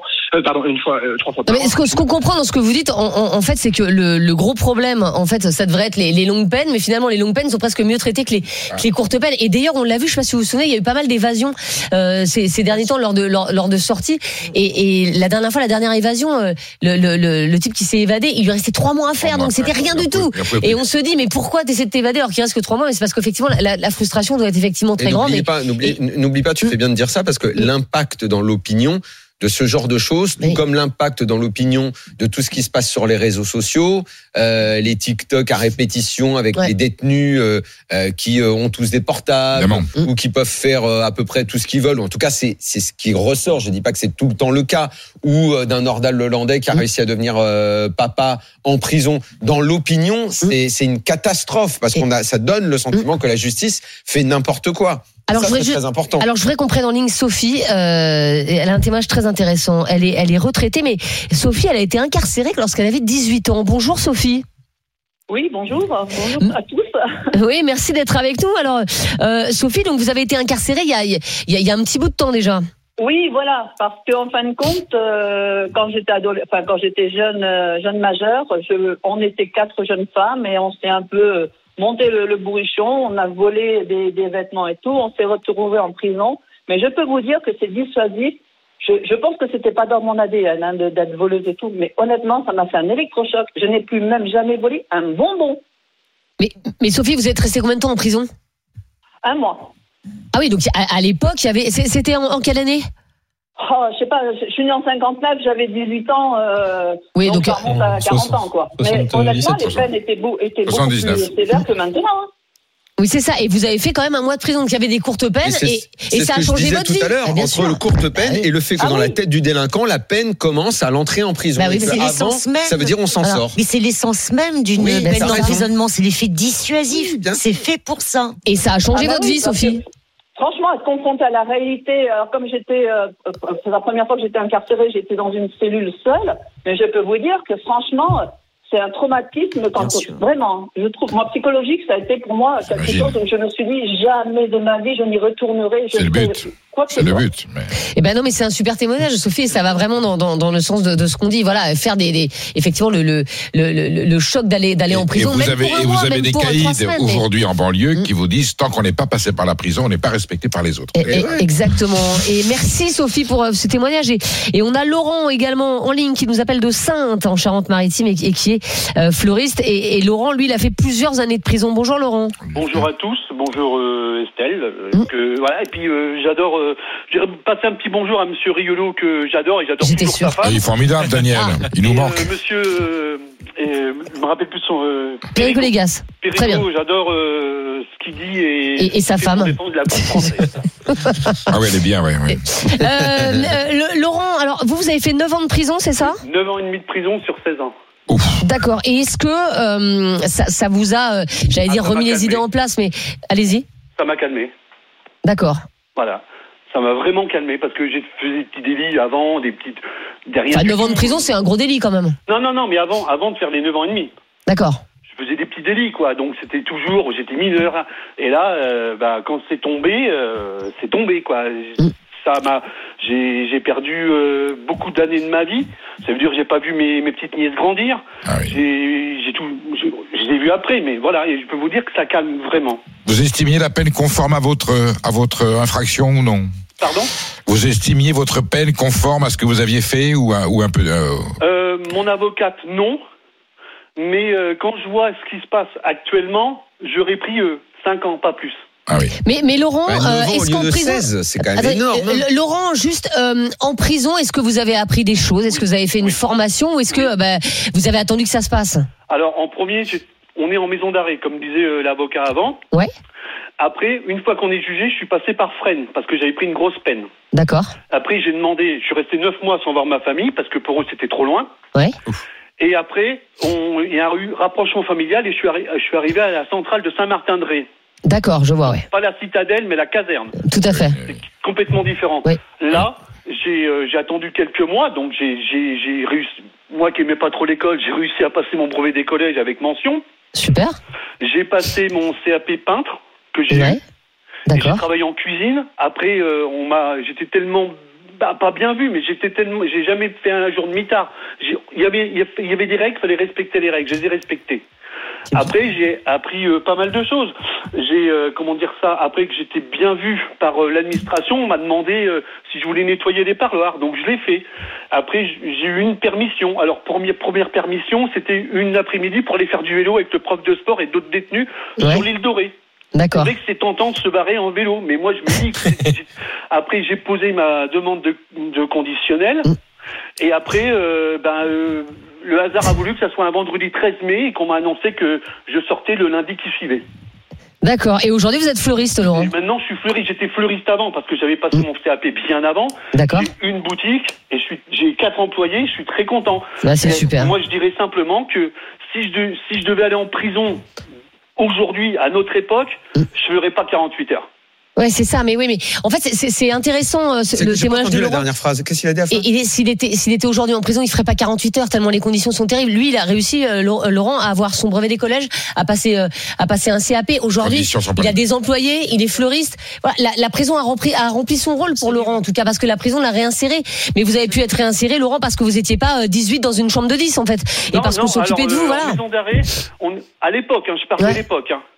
Euh, C'était en 96, alors voilà. Ouais. Et euh, on était deux en cellule à Niort.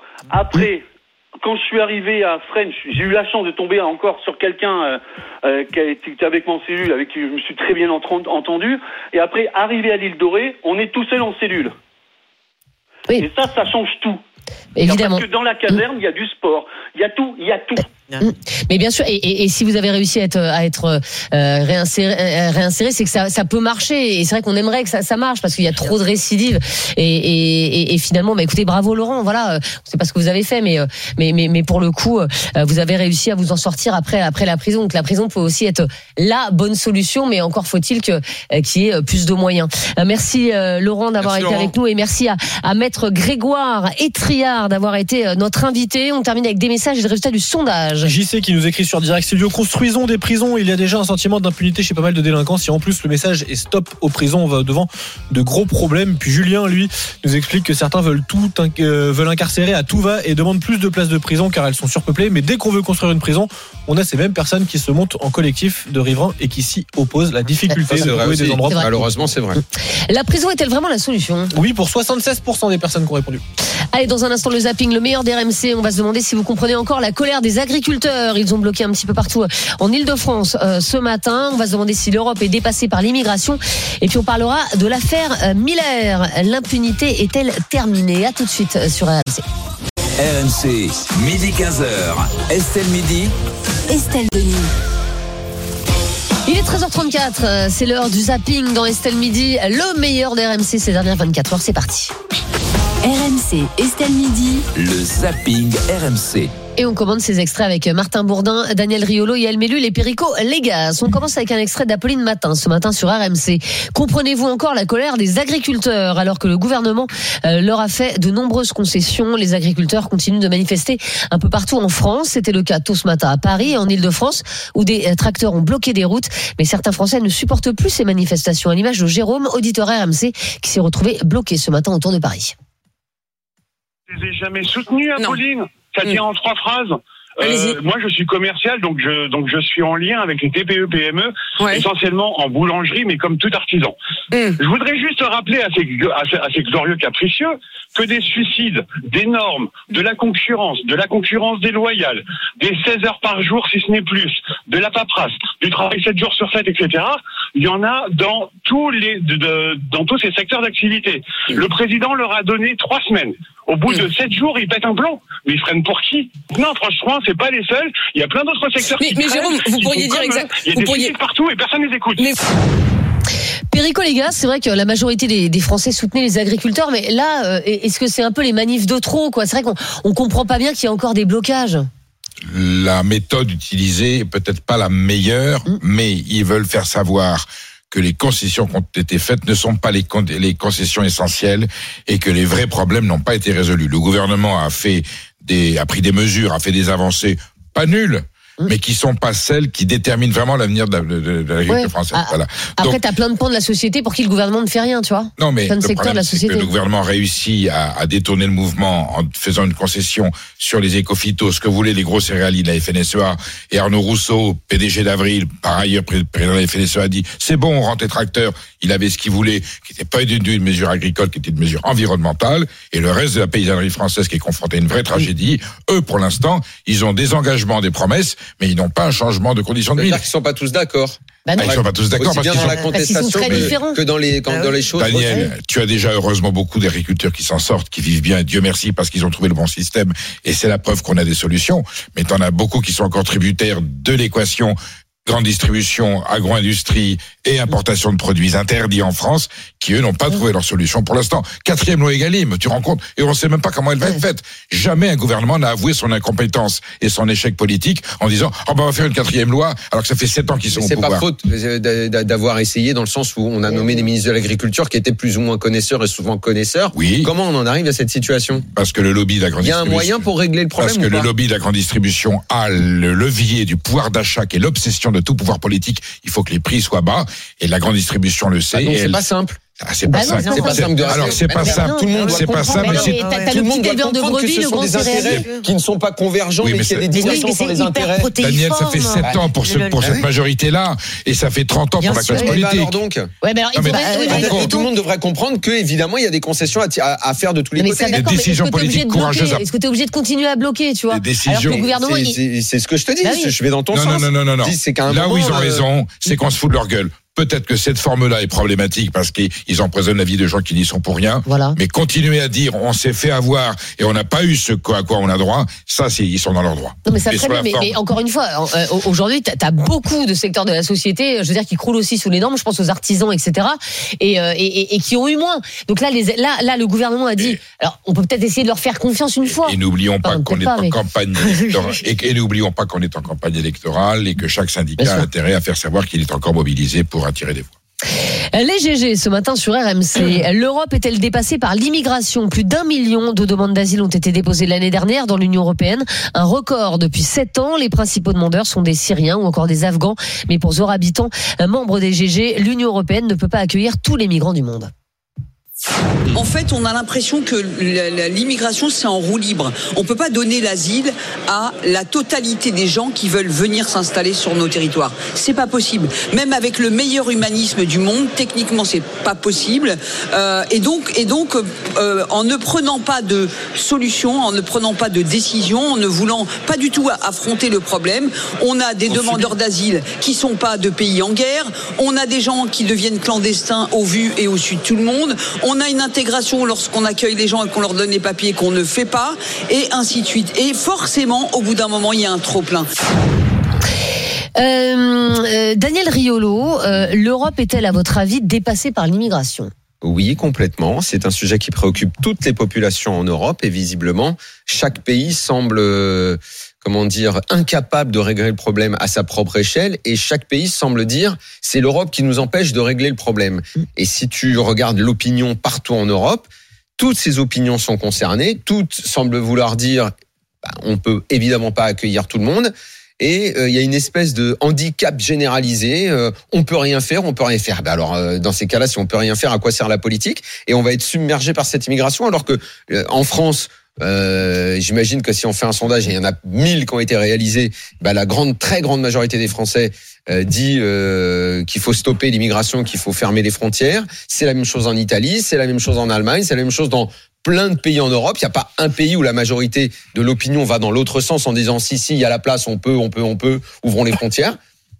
Je, je, je, je, je ne comprends pas. Après, je ne ça, comprends ça pas dépend qu'on aussi. soit- Si, si on te dit que c'est l'immigration choisie, c'est-à-dire qu'on manque de maçons, est-ce que, est-ce que vous Oui, voulez qu'on fasse ça, venir des autre maçons chose. Là, les, ça, gens vont te dire oui, tu vois ce que je veux dire Mais ça, c'est évidemment, ça, c'est autre chose. Mais euh, ne serait-ce que quand tu dis ça, ça veut dire que tu as déjà un contrôle. Or, la Ah bah, question aujourd'hui, c'est celle du non-contrôle, du fait d'être submergé, de ne pas pouvoir faire face. Contrôler, c'est la base. Le, Pierrick, l'Europe- on, a, on a Martin Bourdin qui est en train de mourir là. on est tous malades sur ce plateau. Qu'est-ce qui se passe, Martin T'as l'air de.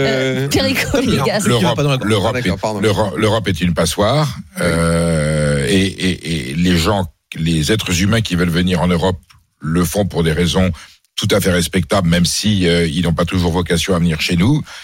C'est une tragédie politique, c'est une tragédie sociale. Euh, le système européen Schengen ne, ne fonctionne pas et on sait qu'il y a des ONG plus une idéologie européenne qui demande à ce qu'on ouvre encore plus les portes. Moi, je le dis par respect envers les immigrés qui sont là qui ont envie d'être intégrés. Je le dis parce que nous devons continuer à accueillir, entre guillemets, la misère du monde dans la mesure de nos moyens. Et si on ne Bah fait rien, d'autres partis politiques prendront les décisions à la place de ceux qui ne veulent pas les prendre. Et là, ça fera très mal. Donc, si on ne veut pas que les solutions soient très douloureuses, agissons tout de suite et fermons les frontières. Fermons les frontières pour pouvoir les ouvrir. Il y a Non, plus Fermons les frontières, je parle d'extérieur, l'Europe va très bien. Fermons les frontières pour accueillir ce que nous pouvons accueillir en leur garantissant des conditions décentes d'accueil et une capacité d'intégration. Ne pas le faire, c'est condamner tout le monde à aller à l'échec et braquer la société. les partis politiques dont tu parles. Ah, pardon, Yael, tu veux, je coupé la parole. Non, je, je voulais juste. Euh, on peut pas parler de ce de ce sujet sans évoquer les OQTF qui ne sont pas exécutés aussi. Je parle de tout ça. Voilà. Tu vois. Enfin, je veux dire, il y a c'est un c'est un aujourd'hui. Qu'est-ce faut- qui bloque? Qu'est-ce qui bloque? Volonté Mais politique. c'est une volonté politique, Volonté politique. pure. Mais là, donc- mais vraiment. donc ça veut dire hein. qu'on va à l'encontre Voilà. de ce que veut la population. Absolument. Absolument. Reviens Les partis politiques, ils sont élus démocratiquement. Parce que quand tu parlais des partis politiques, Ils sont élus démocratiquement. sont- Qui sont en tête de tous les sondages. En Italie, euh, c'est euh, euh, la droite. Droite Meloni. qui a- Voilà.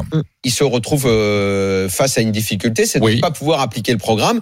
La même chose euh, si le RN accède au pouvoir, parce qu'il y a également, Bah, ils- on, a, on a fait une loi immigration qui a été Il y a des complètement- entraves. qui a été complètement mis en miettes par le Conseil constitutionnel, par une idéologie dominante. Quand, quand on parle d'immigration au niveau européen, par les ONG, euh, par euh, la Ligue des droits de l'homme. Oui, mais enfin, et- à un moment, à un moment, il y a- non mais, mais ouais, mais moi, c'est mais- eux qui, eux- mal finir. qui dirigent finalement. Mais- Donc il va y avoir une je veux bien tout confrontation. entendre, je veux bien tout C'est ça qui est terrible. Mais on C'est qu'on dit- va assister à une confrontation. Oui, mais sauf qu'attends, les, les, les Syriens et les Afghans euh, qui viennent frapper à notre porte, tu, tu te doutes bien que s'ils viennent frapper à notre porte, c'est parce que parce que chez eux c'est pas mais possible. est-ce qu'ils sont bien tous syriens Non, mais bien sûr, bien sûr.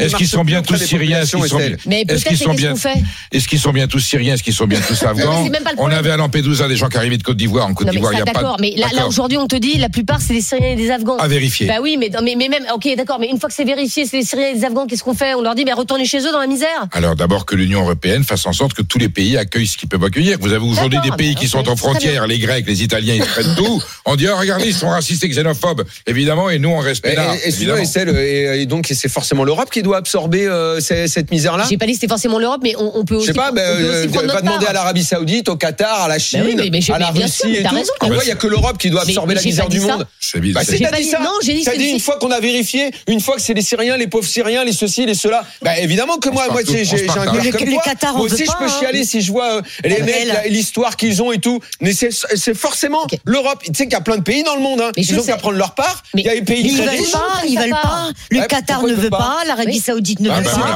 pas. De la même manière qu'ils des veulent pas accueillir les Palestiniens non plus. Il y a plein de pays riches qui peuvent accueillir. Et ça, on accepte. Les arguments de ces pays-là qui ferment leurs frontières, Ah ouais on trouve ça normal. Non, Chez nous, non. J'ai dit, il faut que tout le monde prenne sa part. Bien Voilà, sûr. Sauf que personne ne prendra sa part. Mais tout le monde dans le monde, sur le nez pas en des Europe, tout le monde dans le monde. Donc au bout d'un moment, les Européens vont en avoir marre. Donc ils vont ils vont voter euh, pour pour des partis d'extrême droite qui auront beaucoup de mal à appliquer euh, les, les- les résolutions parce Ils qu'ils seront bloqués par des ONG, par des juges Mm. qui font dans l'idéologie contraire.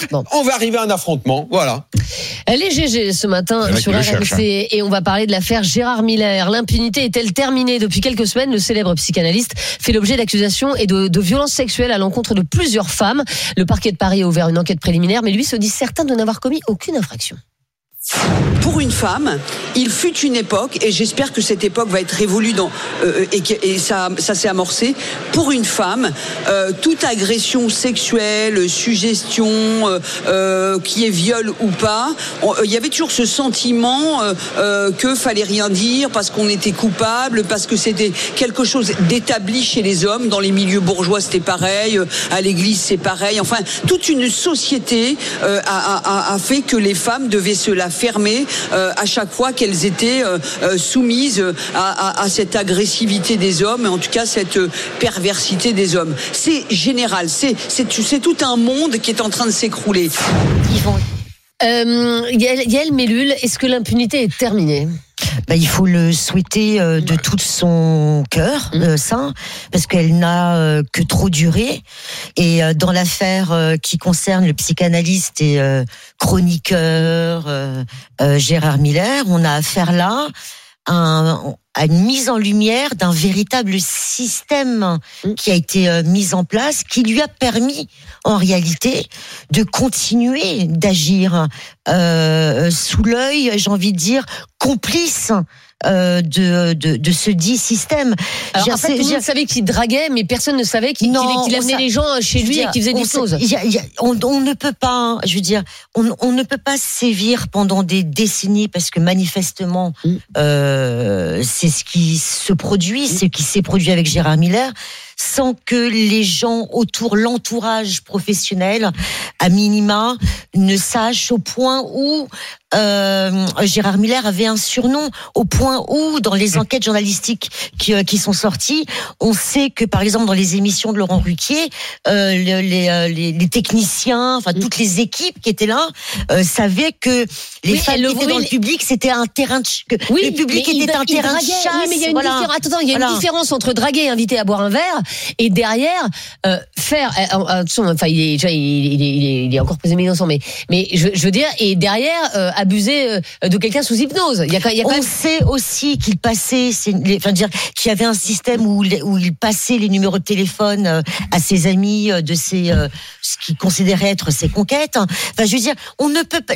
Ça marche. ça- je- ce silence mais complice, je veux dire, Le- euh, pourrait éventuellement. Euh, se comprendre si on avait affaire à aller à une ou deux femmes qui parlent, qui, qui auraient parlé. Mais là, je veux dire, on est face à, pour le moment, hein, pour le moment, à 67. Soit, faut- faut se rendre compte quand même de ce énorme. chiffre. C'est pas qu'un chiffre, hein. C'est et en- en 67. deux semaines, hein. C'est-à-dire que Voilà, il y a c'est encore des témoignages 67 qui vont arriver. Histoire, c'est 67 vies qui ont été brisées. Non, mais c'est énorme. Parce Non, que mais je veux dire, c'est de euh, c'est des vies détruites derrière. Hein.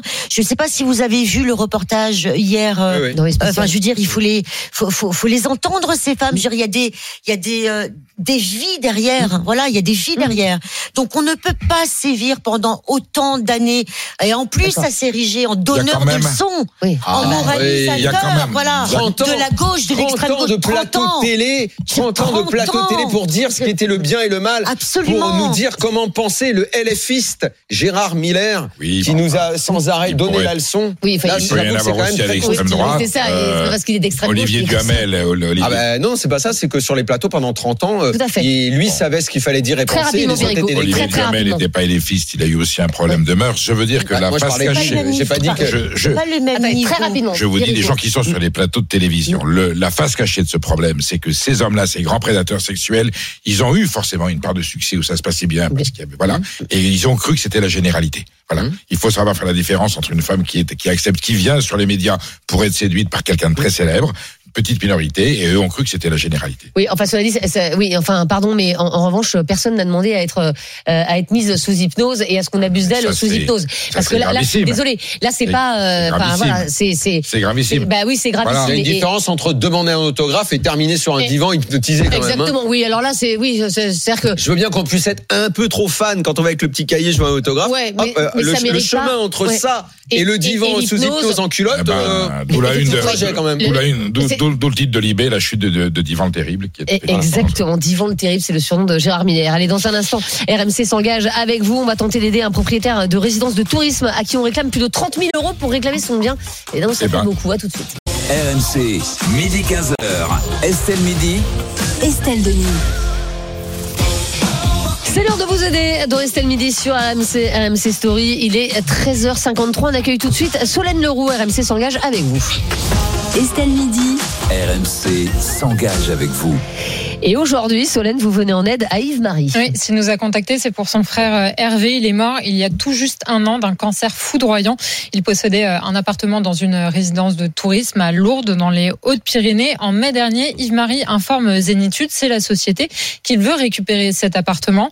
C'est son droit. Le bail euh, arrive à expiration à la fin de l'année. Il suit les règles et les prévient six mois avant. Écoutez leur réponse. En novembre, il nous a envoyé un courrier comme quoi il réclamait euh, pratiquement la valeur de l'appartement, l'indemnité d'éviction. Alors que dans le bail, c'est écrit à l'article 3 qu'il n'y en a pas. Donc euh, 31 800 euros sont réclamés. Et près de 32 000 euros, alors que l'appartement en vaut 55 000. Ah, c'est un peu cher. Oui, ça fait un petit peu cher. Yves-Marie, en plus, n'est pas le seul. Zénitude réclame des indemnités à des dizaines d'autres propriétaires de la résidence. Mais ils ont le droit de faire ça? Eh ben, Ces indemnités, elles existent. C'est prévu dans la loi. Quand un bail commercial n'est pas renouvelé, le propriétaire doit cet argent à l'exploitant, ici Zénitude. Donc, sauf que dans le contrat que le groupe a fait signer à Hervé à l'époque, l'entreprise indique renoncer à toute indemnité d'éviction à l'issue du bail. Yves-Marie s'est donc empressé de le leur rappeler. Je les ai appelés et ils disent c'est comme ça. Ils veulent rien savoir. Donc euh, la seule ch- chose possible maintenant, c'est à la justice d'agir et peut-être à RMC. Pour moi, ils sont coupables et j'espère que la justice les condamnera. Oui, parce Ah qu'avant de, de nous alerter, Yves-Marie a enclenché la machine judiciaire. Zénitude va bientôt être assignée en justice. Et, et que répond le groupe? Eh ben, un argument lunaire. Accrochez-vous bien. Il y a systématiquement une indemnité d'éviction, peu importe ce qui est précisé dans le bail. c'est nouveau, ça. Oui, c'est ça. On parle du bail, là, dont je viens de vous parler, écrit, où il est écrit noir sur blanc que cette indemnité ne sera pas demandée. L'entreprise rétorque qu'en fait, cette phrase, elle a été ajoutée par l'avocat du propriétaire. En clair, Zénitude ne s'estime absolument pas responsable. Ça lui fait une belle jambe, hein, clairement, à Yves-Marie. On continuera de suivre cette affaire. Bah oui. Et on fera le point, euh, d'ailleurs, avec lui après l'assignation euh, en justice prévue dans les prochaines semaines. Ouais, ça va être compliqué, hein, ce, ce dossier. Ah bah, ça va être gagné. Ça va être long et, et- et Mais à Lourdes, il peut y avoir des miracles. Bien, Perico, tout à fait, tout à fait. Euh, merci beaucoup, euh, Solène Leroux. RMC s'engage avec vous euh, tous les jours, 13h50, euh, dans Estelle Midi. Dans un instant, on va parler euh, de paillotes et de cabanes de plage euh, menacées de destruction pour des raisons écologiques. Euh, Est-ce que c'est logique ou dramatique? Dites-nous, tiens, par exemple, si vous avez une petite cabane de plage, et la plupart elles sont euh, sans électricité, par exemple, et et que vous y passez les vacances depuis euh, 30 ans et qu'elles sont menacées de destruction, on attend euh, vos réactions euh, au 32-16 et sur la pied RMC. RMC, midi 15h. Estelle Midi. RMC, midi 15h. Estelle Midi. Estelle Denis. 14h03 sur RMC, RMC Story. Vous êtes euh, dans Estelle Midi, c'est la dernière partie de l'émission. Et nous sommes toujours avec euh, Martin Bourdin, Daniel Riolo, Yael Mellul et Perico Légas. Et dans un instant, on va parler de ces nombreuses cabanes de plage et paillotes menacées de destruction pour des raisons écologiques. Est-ce logique ou dramatique? Dites-nous ça si vous avez un, petit cabanon depuis des décennies dans votre euh, famille. Dites-nous si ce sont des petites cabanes qui vous font rêver ou si au contraire, bah il faut les détruire parce qu'elles ne respectent pas certains espaces écologiques. On vous attend au 32-16 et sur l'appli RMC. Il y aura le coup de cœur d'Estelle Midi à 14h30 pour euh, des mécanos bénévoles qui vous apprennent gratuitement à réparer votre voiture. Et puis on aura les immanquables, Martin Bourdin, les infos qu'il ne fallait pas rater aujourd'hui. Ouais, on va parler notamment d'obésité. Tiens, ça touche de plus en plus de monde euh, oui. bah, dans le monde d'ailleurs. On a passé la barre du milliard de personnes concernées. Ah, quand même. RMC, Estelle Midi. 14h04 sur RMC, on va s'intéresser à l'affaire du jour et ça se passe dans l'Hérault où plusieurs paillotes de plage sont menacées de fermeture ou de destruction. La raison, certains emplacements seraient illégaux ou empiétrés sur des espaces naturels remarquables. Ce n'est pas la première fois que ce genre de situation arrive. De nombreuses paillotes ont été détruites ces dernières années sur le littoral français, Martin. Ah ouais, elles sont disparues des plages du Prado à Marseille, par exemple, récemment. Ah ouais. Pareil en Corse, à Luciana, sur le littoral landais aussi. Les paillotes ont vocation à à disparaître. Elles, devaient être, elles devraient être détruites en 2025 à Seignos et à Hossegor. Dans la plupart des cas, les espaces sur lesquels elles s'installaient, ces paillotes, c'est une concession de la commune. Mais ça, c'est en train de se terminer pour une raison assez simple, finalement, pour se mettre en conformité avec la loi. Alors, c'est un peu technique, mais euh, depuis 2019, la modification du code de l'urbanisme a, restreint les possibilités euh, pour une paillote, même démontable, de s'installer sur le littoral. Depuis ce changement, donc depuis 2019, avec la crise sanitaire, le Covid, on a laissé un peu les restaurateurs respirer. Mais depuis quelques mois, les services de l'État ont décidé et se sont décidés surtout à faire appliquer euh, cette, cette règle. Voilà pourquoi on démonte ces, ces paillotes et ces cabanes, une manière de protéger GG. Les espaces remarquables, comme le dit euh, la loi, et donc les plages. L'installation de, de ces paillotes, de ces cabanes, abîme les dunes. Ça accélère le phénomène d'érosion euh, des plages, expliquent les associations de défense de l'environnement. Oui, mais ça fait aussi partie de, de- de notre patrimoine. Alors, euh, des paillotes et des cabanons de plage menacés, est-ce logique ou dramatique? Daniel Riolo, vous qui connaissez bien la, la situation en Italie Ben, notamment. Je sais, je sais pas trop. On parle, on, on- on parle des établissements où en gros il y a les transats et où on peut aller manger le midi. Euh, Il y a le restaurant derrière. C'est ce qu'on appelle une, une plage privée.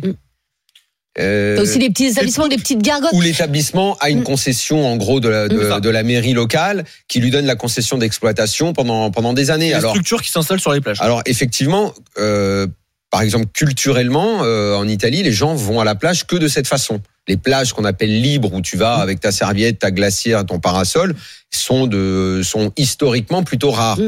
Euh, c'est pas des prix exorbitants et les gens y vont en famille depuis des années. C'est comme ça, c'est c'est totalement traditionnel.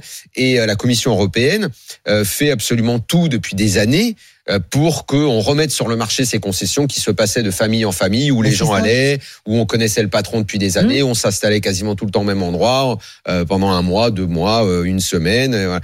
Sauf que euh, là-bas, on se bat contre ça. et Le gouvernement se, se- fait tout pour reculer la, la, la remise en vente de toutes ces concessions parce qu'ils ont peur que des industriels viennent s'installer. Alors en l'occurrence, j'imagine que les écolos français qui se battent contre ça, Oui, ils laisseront pas non plus faire ça. les industriels, mais euh, qu'on vienne, que des grandes marques s'installent, un McDo, un Burger King euh, sur un bout de plage pour vendre ses produits d'une façon ou d'une autre. Et il y avait un petit côté traditionnel et historique qui est en train d'être battu en brèche.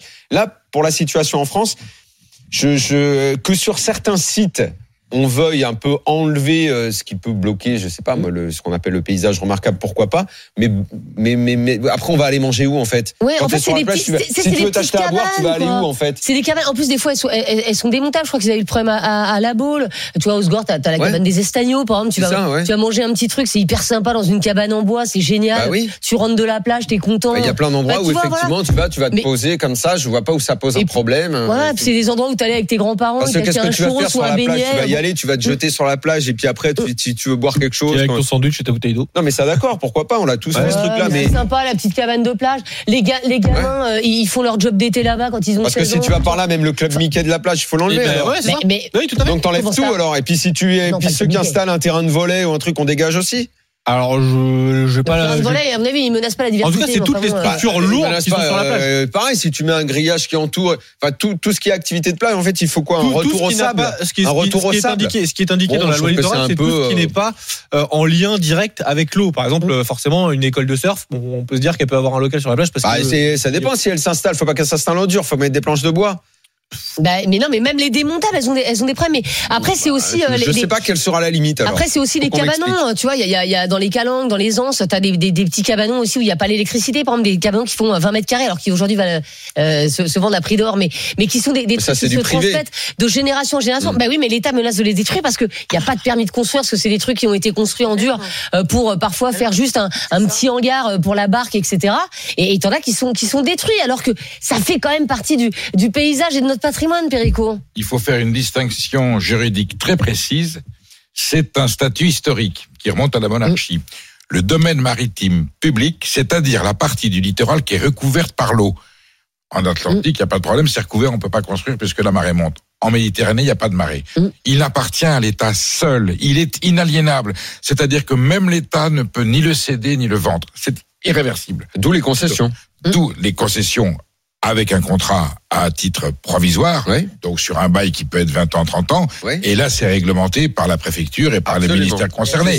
On parle de la situation sauvage, c'était la cabane chez Francis Bah ouais. en Corse, qui est devenue une affaire d'État quand le préfet Bonnet l'avait fait par un commando C'était nocturne. un lieu extraordinaire. Moi, sûr. j'ai eu la chance d'y aller. C'était, mais, mais vous pouvez pas imaginer, c'était le paradis sur terre. Le préfet avait raison sur la forme juridique, absolument. La manière qu'il a utilisée a prouvé que c'était pas, et ça ne posait aucun problème. Donc, faut faire la part des choses concrètes. Faut être, faut être, faut être dans le, dans le réel. Il y a des endroits où ça pose pas de problème. Au contraire, ça participe de la, de la magie des lieux, du charme des lieux. Ça n'am- ça n'abîme pas l'environnement. Et en plus, ces gens-là, souvent, sont eux qui, qui, qui, qui s'assurent qu'il n'y a pas des. Et puis ensuite, vous avez le camping entre, entre guillemets sauvage qui est là, avec des cabanons dégueulasses de gens qui vendent des à la, à la sauvette une prestation estivale euh, absolument infâme. Et là, ça mérite évidemment d'être. euh, Mais la marge de l'État est très très faible. Hein.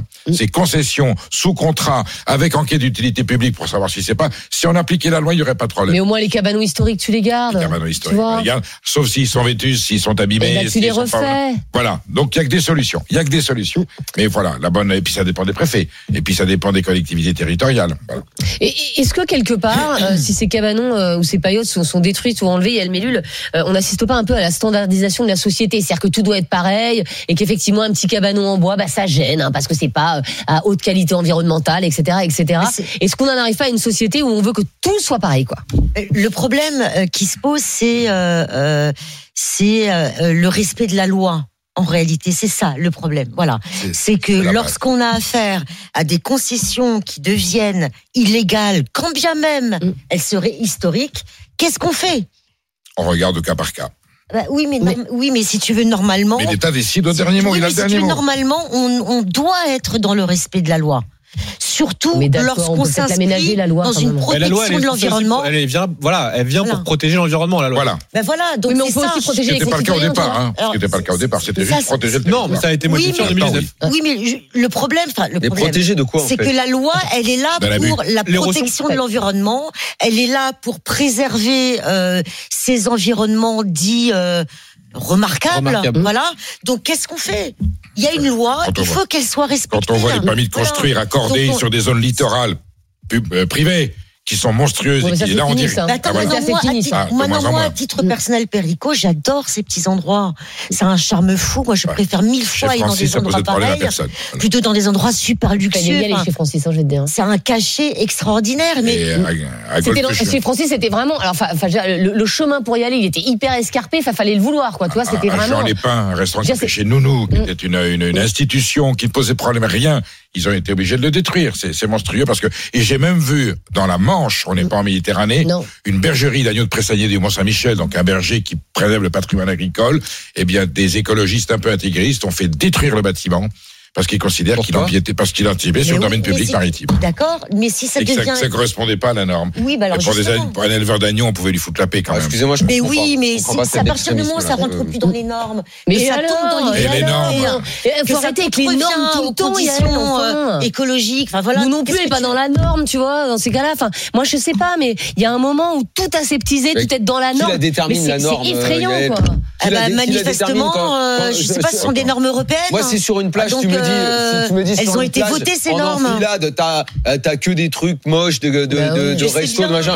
Ok, il peut y avoir un contrôle. Je, mais à côté de ça, si sur une plage, t'as euh, historique, hein, je parle, hein, pas euh, le mec qui vient et bien entretenu, et bien et ah. qui amène du social, qui amène de l'économie. dans la ville de faire en sorte que ça ressemble à quelque chose et que ce soit pas un empilage. Alors qu'ils soient mis en conformité. Tu vois, avant, ouais, regarde. Ah, dans plein de pages, avais, des petites cabines de plage, tu sais, où les gens mettaient. C'est hyper joli. Bah et bah, t'as de plus en plus de plages où il n'y a plus les cabines. De bain, les cabines et, de les. Cabines de bain. Et c'est dommage. Après, ça fait je te concède qu'il y a beaucoup d'excès. Euh, mmh. Sur, la plage à Nice, je trouve ah parfois bah que les établissements, ils sont, ils sont tassés, mmh. les, chaises sont les unes contre les autres, et ça fait vraiment du remplissage. Ouais, je pense que je ferai un peu autrement. Là, c'est des concessions, c'est des concessions municipales. Alors, on est avec Julien qui nous appelle de Montpellier. Bonjour. Julien. Bonjour à tous. Alors Montpellier, évidemment, c'est dans l'Hérault et, et c'est là où il y a plusieurs paillotes qui sont euh, qui sont menacées. Euh, Est-ce que vous, trouvez ça logique euh, de menacer ces, ces paillotes ou vous trouvez ça euh, euh fort dommage? Bah, moi, c'est un peu les deux, mais c'est surtout, bah voilà, c'est le sens de l'histoire. Parce que bon, les périodes que vous dites, je pense, c'est celle d'entre Carman et au grand et. Ouais, alors, Julien, faut vraiment parler à côté de votre combinaison Là, vous mieux. Ouais, ouais, ouais, bof, ouais. Ouais, allez, c'est bien, allez. Bon. Et du coup, non, mais après, voilà, parce qu'en plus, la mer remonte. Donc, de toute façon, d'ici 15-20 ans, euh, les périodes, elles auront les pieds dans l'eau. Ça, ça, et après, il y, a des combats politiques entre les ah bah de paillotes, les mairies, parce qu'il y, a des loyers à payer, donc quand les loyers augmentent, ils veulent plus payer. Enfin, ça, c'est. Voilà, c'est. Mais, et, ces paillotes, euh, en fait, mhm. euh, est-ce que l'été, est-ce qu'elles sont remplies de monde? Ah est-ce qu'elles sont historiques? C'est bondé, c'est l'été, c'est plein. Il y a la voile bleue, il y a la, la paillote bambou, enfin il y a toute l'allée du petit travers de Carnon jusqu'à la Grande Motte. Euh, il y avait des paillotes tout le long. Et, c'est les paillotes euh, historiques? C'est les paillotes historiques ou c'est les paillotes qui ah, se sont montées ces dernières moi années? J'ai 44 ans, j'ai toujours, euh, je les ai toujours vues, oui. Euh, après, je ne pourrais pas remonter à l'époque de mes parents, de mes grands-parents, mais euh, mmh. j'ai toujours vu. Après, quand on me dit que c'est. Non, c'est quand même des prix quand même assez élevés. Hein. Oui, c'est pas, oui, bien euh, sûr. Ah oui, c'est pas. Euh... Bah oui, mais parce que, bah oui, mais parce que y a, beaucoup de gens qui vont à la grande motte l'été, donc euh, ils auraient tort de se priver euh, de cette manne, de, manne financière. Mais, ah, mais, tout à fait. mais, est-ce que vous, vous vous dites, ça, voilà, ça gêne la vue, c'est pas très joli, il y, a des, y a des problèmes écologiques ou pas du tout, ça a toujours été là, et donc. Bah non, c'est pas que c'est pas joli, tout est en bois, c'est même pas du dur, c'est du bois. Euh, non, c'est joli, mais bon, le problème, c'est que la mer, la mer remonte. Donc, euh, avant, la mer, elle faisait 50 mètres. À la place de 50 mètres, on a le droit de faire 20. Euh, on est coincé, nous, dans l'Hérault, là, ben, du côté de Palavas, terre de grande motte, entre la mer et les étangs. Mhm. Oui. donc, euh, ben, voilà, c'est ça. Je pense qu'on ne peut pas appliquer à nous ce qu'on peut appliquer dans d'autres régions de la France. Chaque région est différente, en fait. Oui, mais j'ai envie de dire. Pas, cas par cas. Il y a des coins où on peut les garder, il y a des coins où, malheureusement, les, à terme, on ne peut pas les garder. Oui, mais si c'est la mer qui décide, vous voyez ce que je veux dire Bon, bah voilà, c'est la nature, Ah, ben c'est voilà. la vie. Euh, Si la mer monte et qu'à un moment les paillotes sont inondées, C'est le maire. bon bah voilà. Mais voilà, mais si c'est le maire, Le maire qui- et la mer. En fait, si c'est la mer qui décide, ça me va. Si c'est le maire, c'est un peu plus, euh, vous voyez, c'est un peu plus délicat parce que tant- que la mer n'a pas euh, n'a pas envahi ces paillotes, bah à mon avis, les laissons-les. Elles vous gênent pas, vous, Julien? Ah ben non, mais pas du tout. En plus, ça fait travailler des gens, ça fait travailler plein de jeunes euh, d'à côté. Enfin, des, des- Enfin, c'est, c'est, bah, c'est- en plus, c'est c'est dans des lieux touristiques, en plus. On a besoin de ça. Hein. Bah, exactement. Absolument. Mais, mais c'est là où on se dit quand même, Daniel, mais est-ce qu'il n'y a pas d'autres priorités C'est-à-dire que parfois, moi, je suis effrayée euh, par euh, effectivement ce, ce, ce genre de, de dans ton sens. de, de Euh, nouvelles et on se dit mais enfin mais, mais pourquoi? Je veux dire, ça gênait personne. Tout le monde est content. Ça crée des emplois. Ok c'est peut-être pas très beau mais bon enfin il y a pire Ça dépend, le c'est pas très beau.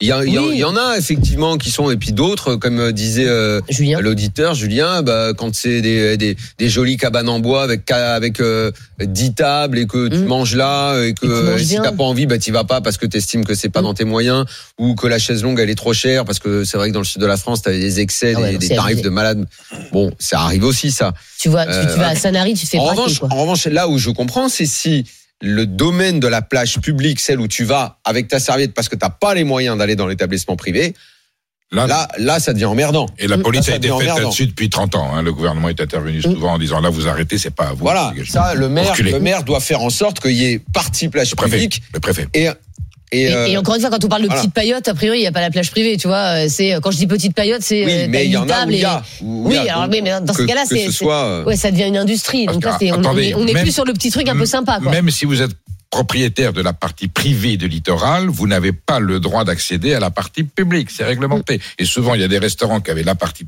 privée et qui disaient, bon, je vais étendre ma terrasse un petit peu, puis d'arriver, et on est arrivé jusqu'au bord de l'eau. Souvent dans des endroits d'ailleurs un- relativement luxueux, où on disait rien parce que c'était une, so- c'était une sociologie plus facile. Aujourd'hui, on met tout le monde à et égalité. toi, si tu viens avec ta serviette et que tu te mets juste devant, Ah, tu ils, ont pas le droit de te dire, ouais, mais ils ont pas le droit de te dire de dégager. un, il te faisait payer. Un, il te faisait payer sur du domaine public. Il te faisait payer. Tu viens avec ta glacière devant, t'as le droit. Ah bah terminé. Et Avec, ton parasol. avec ta Et les merguez. gosses, tu sais. avec ta merguez, voilà. Et l'endroit Euh, luxueux d'un coin, Et il la belle-mère, et la belle-mère surtout. La belle-mère qui tricote, ça c'est formidable. Oh, mais c'était génial, ça, dans les avant, sûr. sur la plage. Ah, c'était formidable. Euh, on a plein de messages sur l'appli euh, RMC. Laure qui Euh, nous écrit Mes enfants ont travaillé dans des périodes quand ils étaient plus jeunes, ça crée de l'emploi, ça crée de l'activité. Bah Donc oui. Laure ne veut pas les voir disparaître évidemment. Puis Michel, lui, nous dit c'est joli, c'est sympa, mais si ça abîme l'environnement, oui, il faut les détruire. En l'occurrence, les paillotes abîment les plages. Tant pis, on trouvera d'autres solutions. On peut s'en passer, nous écrit Michel. Oui, enfin, je, je vois pas, euh, je, je comprends toujours pas en quoi une paillote peut ça abîmer une abîme, plage, en fait surtout quand elle est là depuis. euh, de, de- C'est de vraiment 30 une paillote, hein. Ça, ça, Oui. abîme- ça peut abîmer la dune, par exemple, sur les plages landaises, euh, ça peut abîmer, ça peut Mais abîmer si la elle dune, est là ça peut depuis créer de 30 l'érosion. ans, en Oui, fait, mais- donc oui, mais elle, ça elle elle. plus, elle fait partie des- du paysage. Vous avez des paillotes qui ont commencé avec une planche de bois et vraiment de la, et vraiment du, euh, j'allais dire du cannabis, des, cannelés, vous voyez. Oui, ça n'a rien à- Des cannelés, non, c'est des gâteaux, ça.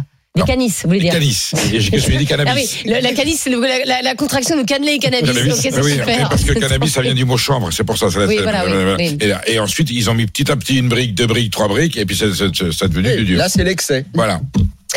Euh, allez, on va terminer avec euh, le sondage qu'on a fait sur le, le compte euh, Twitter d'Estelle Midi.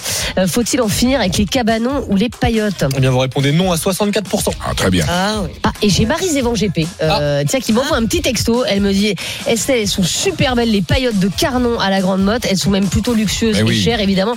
Tu peux poser ta serviette devant la paillote. J'allais déjà à la, à la paillote bambou Ah oui. il y a 30 ans. Donc voilà, ce sont bah aussi oui. des institutions, Bah oui, ces paillotes. Au beau jour, on pourrait délocaliser l'émission, aller les faire sur une paillote. Ah oui. Mais, ah, mais Si la oui, régie est d'accord. Mais quelle bonne idée. Hein, voilà. Ben, on ira à la paillote bambou, tiens, pour, être bambou. euh, Perico, les gars, ça allez dans un instant. euh, ce sera le coup de cœur d'Estelle Midi. C'est un coup de cœur pour des mécanos bénévoles qui vous apprennent gratuitement à réparer votre euh, voiture. Et puis il y aura des immanquables. Il y aura quoi, Martin? On va parler d'obésité, on va parler aussi de, de bière, tiens, qui bière qui a atterri sur la, sur la tête de Marion Maréchal Ah oui, hier au salon de l'agriculture. Évidemment, ça, ça ne lui a pas plu, même si elle a pris ça plutôt avec le sourire. Bon, eh ben écoutez, on en parle euh, dans les immanquables. Ça, ce sera aux alentours de 14h35. À tout de suite dans Estelle Midi. RMC, midi 15h. Estelle Midi. Estelle Denis. Vous êtes dans Estelle Midi sur RMC, RMC Story. On est vendredi et le vendredi, vous le savez, il y a le coup de cœur de la semaine. C'est tout de suite. RMC, Le coup de cœur d'Estelle Midi. Et le coup de cœur d'Estelle Midi, aujourd'hui, il est pour l'association des mécados solidaires du Havre. Et le président de cette association, c'est Henri Marcu. Bonjour Henri. Oui, bonjour.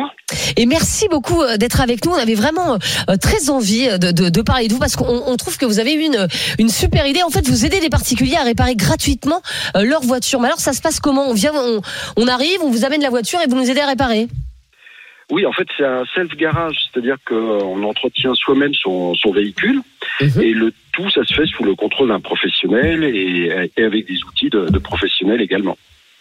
Mais, mais alors, ça veut dire que ça s'adresse quand même euh, à des gens qui connaissent un peu la mécanique. C'est-à-dire que moi qui n'y connais rien, si j'arrive, vous n'allez pas la réparer pour moi, la voiture, quoi. Ah non, non, pas du tout. En fait, euh, nous, chez nous, il y a un aspect formation qui est, qui est assez important.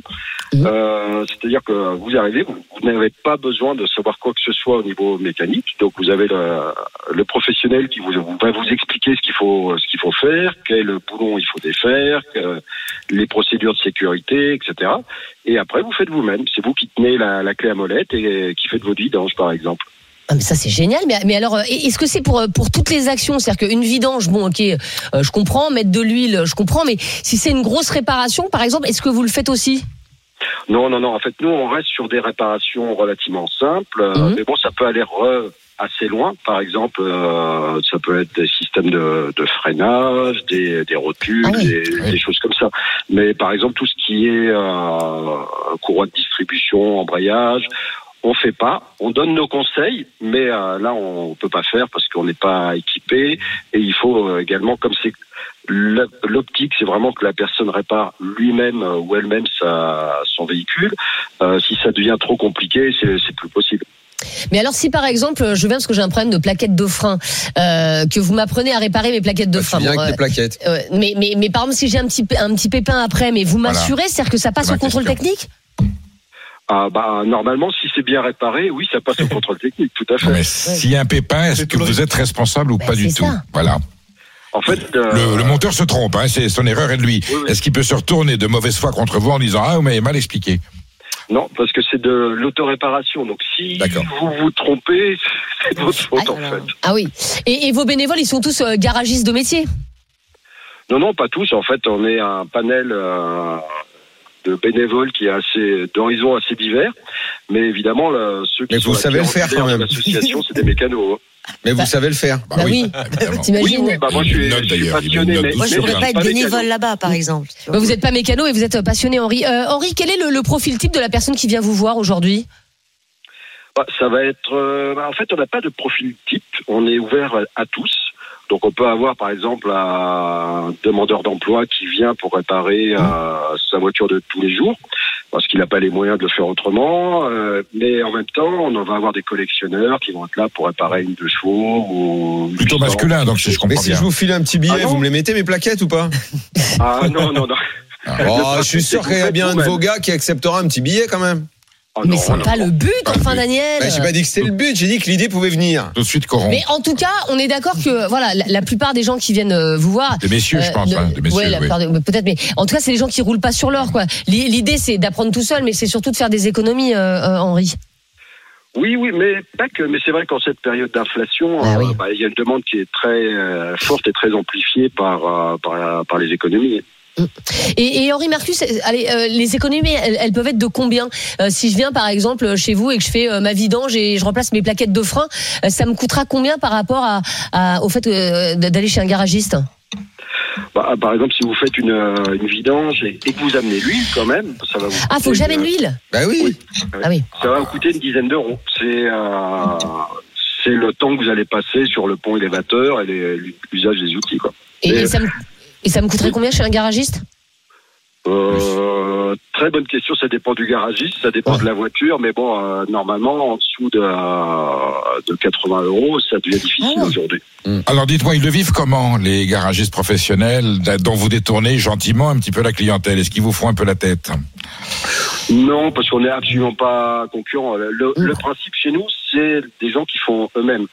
Euh, C'est génial, qu'à- À la limite, si on n'est pas là, euh, bah, les- malheureusement, les gens vont peut-être faire, ne pas faire, donc ce qui est dangereux pour la Mhm. Bien sécurité de, de tous, ou alors ils vont faire à même le trottoir, et là, pour l'écologie, c'est pas bon du tout. quoi. Ben moi, en tout cas, on trouvait tout ça Ouais. super. euh, Henri Marcu, euh, voilà le, le- la nouvelle association des mécanos euh, solidaires du Havre. Si euh, euh, vous avez envie euh, bah, d'apprendre un petit peu la mécanique, de réparer vous-même votre voiture et de faire de grosses économies, eh bien, vous vous adressez Si à je peux cette filer un association. pour qu'il me le fasse, ça Non, mais surtout, Non, et- bah, demande à Mehdi Guézard Et dans à ce quand, à les chirurgiens Et à quand les chirurgiens Voilà, la place à bistouri, vous retirez votre petit appendicite tout seul, pénard. Ah Mais en tout cas, non, mais en tout cas, c'est une, c'est une super idée et je pense que ça aide beaucoup, beaucoup de monde. Euh, Henri, donc bravo à vous. Vous êtes notre coup de cœur de la Bah, si semaine. voilà. La nouvelle association des mécanos euh, solidaires du Havre. Dans un instant, il y aura les immanquables. Euh, Martin, les infos qu'il ne fallait pas rater aujourd'hui. Il y a quoi? On va parler, je vous le disais, de, de Mario Maréchal, tiens, qui est en vite au sein de l'agriculture. Hier, qui, ça s'est pas forcément très très bien passé Non, pour, pas là, non. pour, euh, pour euh, l'ancienne députée du Rassemblement National. On va parler aussi de, de La Poste, qui a publié ses résultats hier. Et bah, pour changer, ils ne sont pas très bons. Bah, évidemment, on n'en voit plus de lettres. Alors, c'est pas les lettres le problème, vous verrez. Mais c'est quoi Ah, bah, je vous Il n'y a jamais eu autant de colis. Secteur bancaire, non Eh, Justement, les colis, il y en a moins que, que d'autres années. Ah bon Eh oui. Oh, bah, Écoutez, on en parle dans un instant dans Estelle Midi. À tout de suite. RMC, midi 15h. Estelle Midi. Estelle Denis.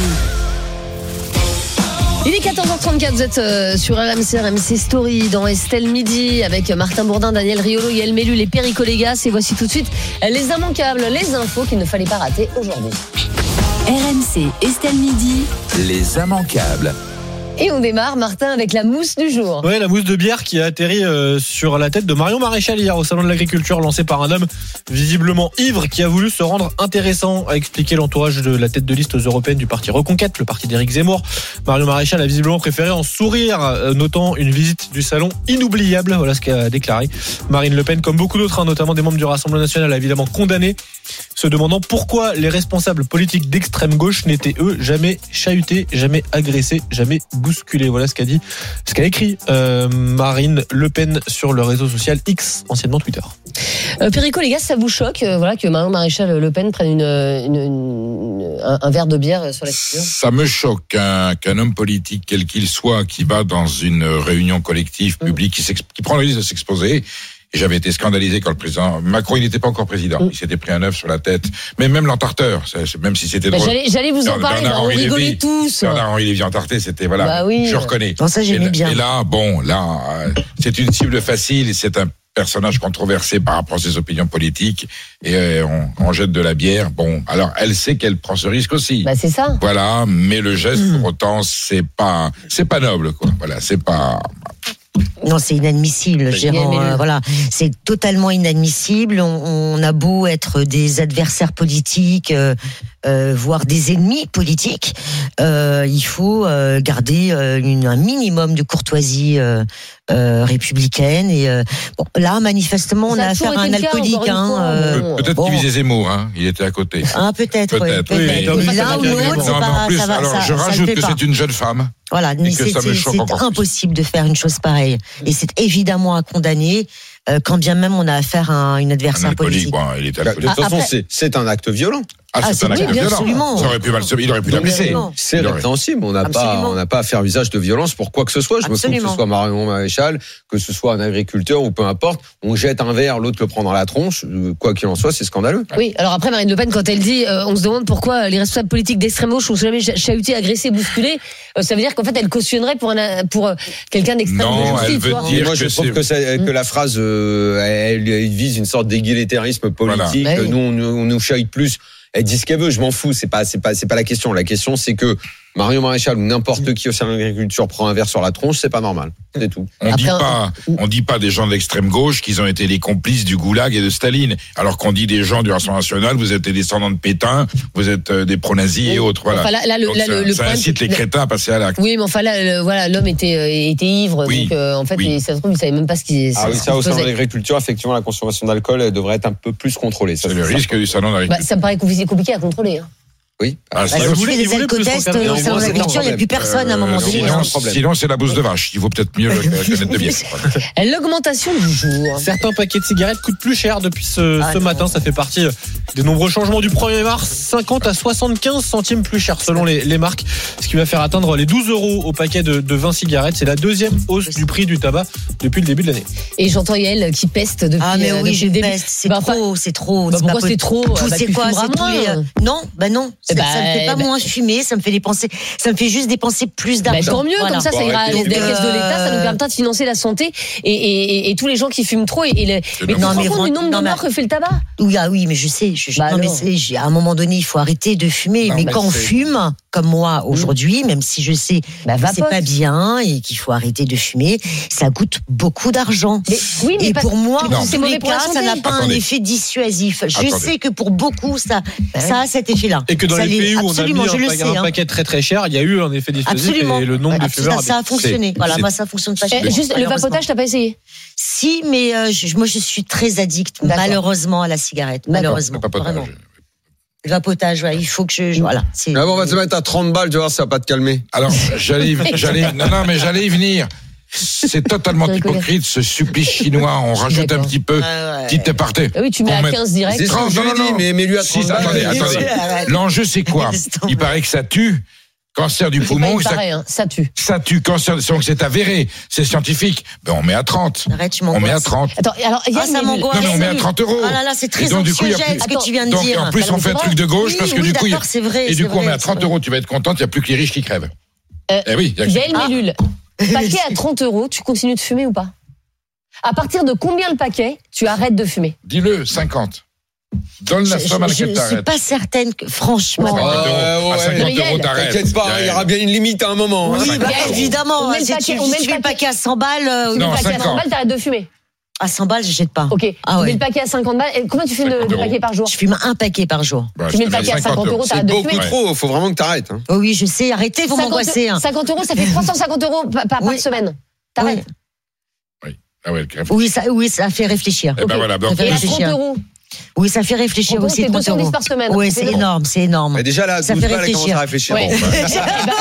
tu vois que ça marche. Bah, pour la survie. Ah oui, je sais eh ça ben, marche. ça ben, marche chez beaucoup. Pour la survie, pour la, pérennité de, de Yael, je demande à Gabriel Attal de passer le paquet de cigarettes à 50 euros pour qu'on puisse la garder longtemps. Et, et, puis, euh, et, puis pour l'écologie, je suis désolée, mais le nombre de le mégots, etc. Euh, c'est absolument biodégradable. Donc il y a aucune. En fait, en vrai, il n'y a aucun bénéfice, il y a aucun avantage à la aucun avantage. Alors c'est vrai qu'on aura libéraliste, hein, c'est sûr, il n'y en aura plus. Enfin, j'aimerais bien euh, qu'on fasse aussi la même chose sur l'alcool. Voilà.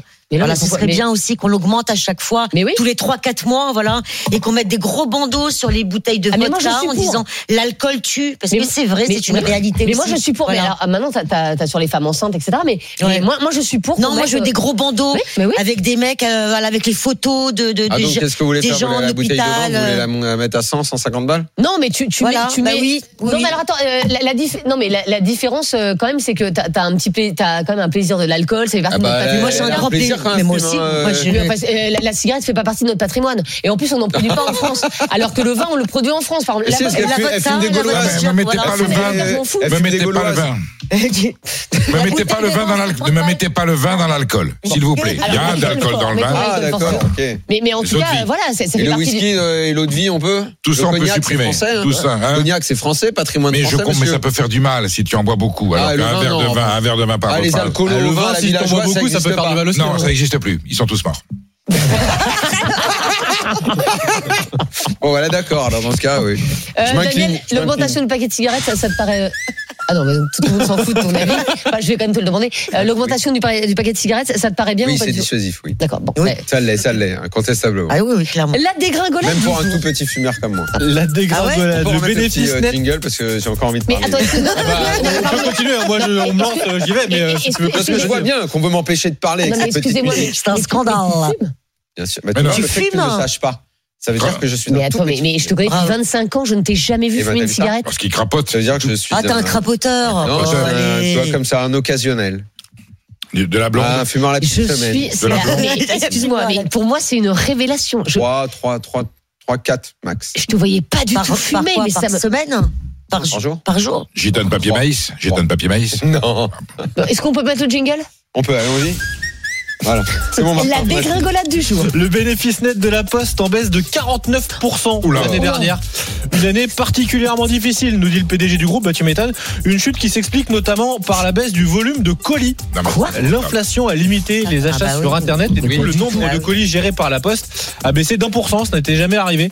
La livraison de colis représente plus de la moitié du chiffre d'affaires total de, de Bah la oui. Poste. Amazon. L'activité courrier c'est 16% et évidemment ça continue de décliner la Mais je comprends pas. courrier à la On Amazon. pas. Mais attends, mais euh, Les- Amazon, les. Producteurs vous envoient eux-mêmes leur propre, ils ont leur propre poste. Absolument. Donc euh, la poste, Exactement. effectivement, le petit colis que j'envoyais à ma belle-mère avec un saucisson, un lit d'huile, tout ça. Déjà, il y a moins de colis à gérer en général, et en plus de ça, on. on- Si Et les frais, colis, enfin, non, non, il y a beaucoup de colis.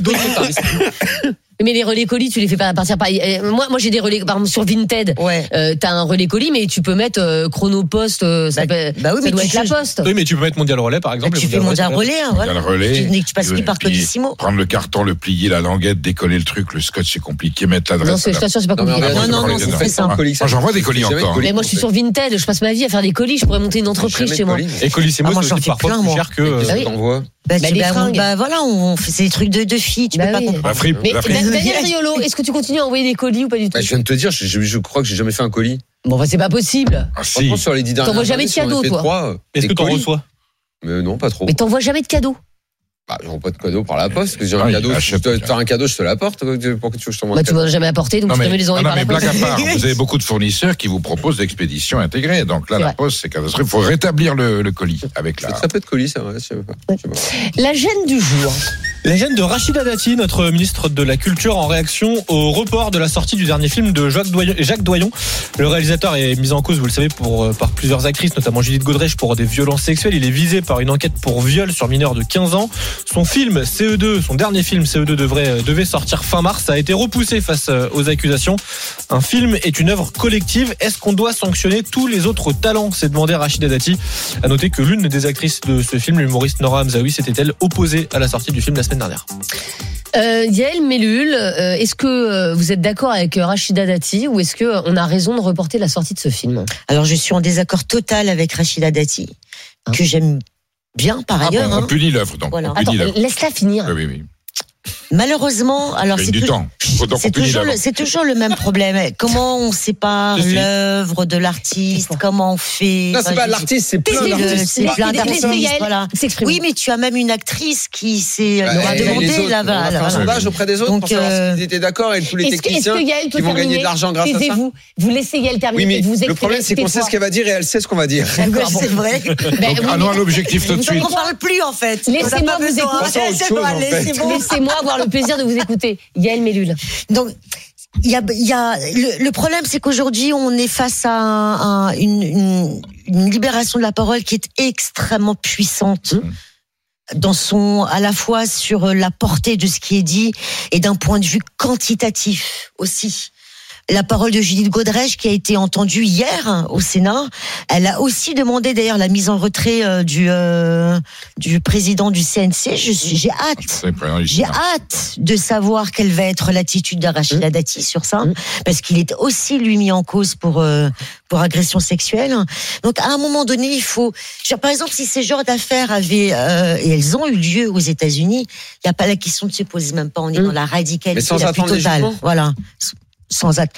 Weinstein, avant d'avoir les jugements, il était déjà mort de chez mort, professionnellement. Et voilà. la Et Non, justice, y a des et la justice donné raison à ce qui s'est passé. Voilà. Non, mais il y a des cas où ça semble. Epstein, c'était pareil. Voilà, je veux dire, à un moment donné, quand on a affaire à, à un tel flux Où est-ce que tu mets d'informations, l'échelle du, doute pour certains cas et pour d'autres? je, je, je suis d'accord avec toi. C'est Regarde Harry Habitant, par exemple.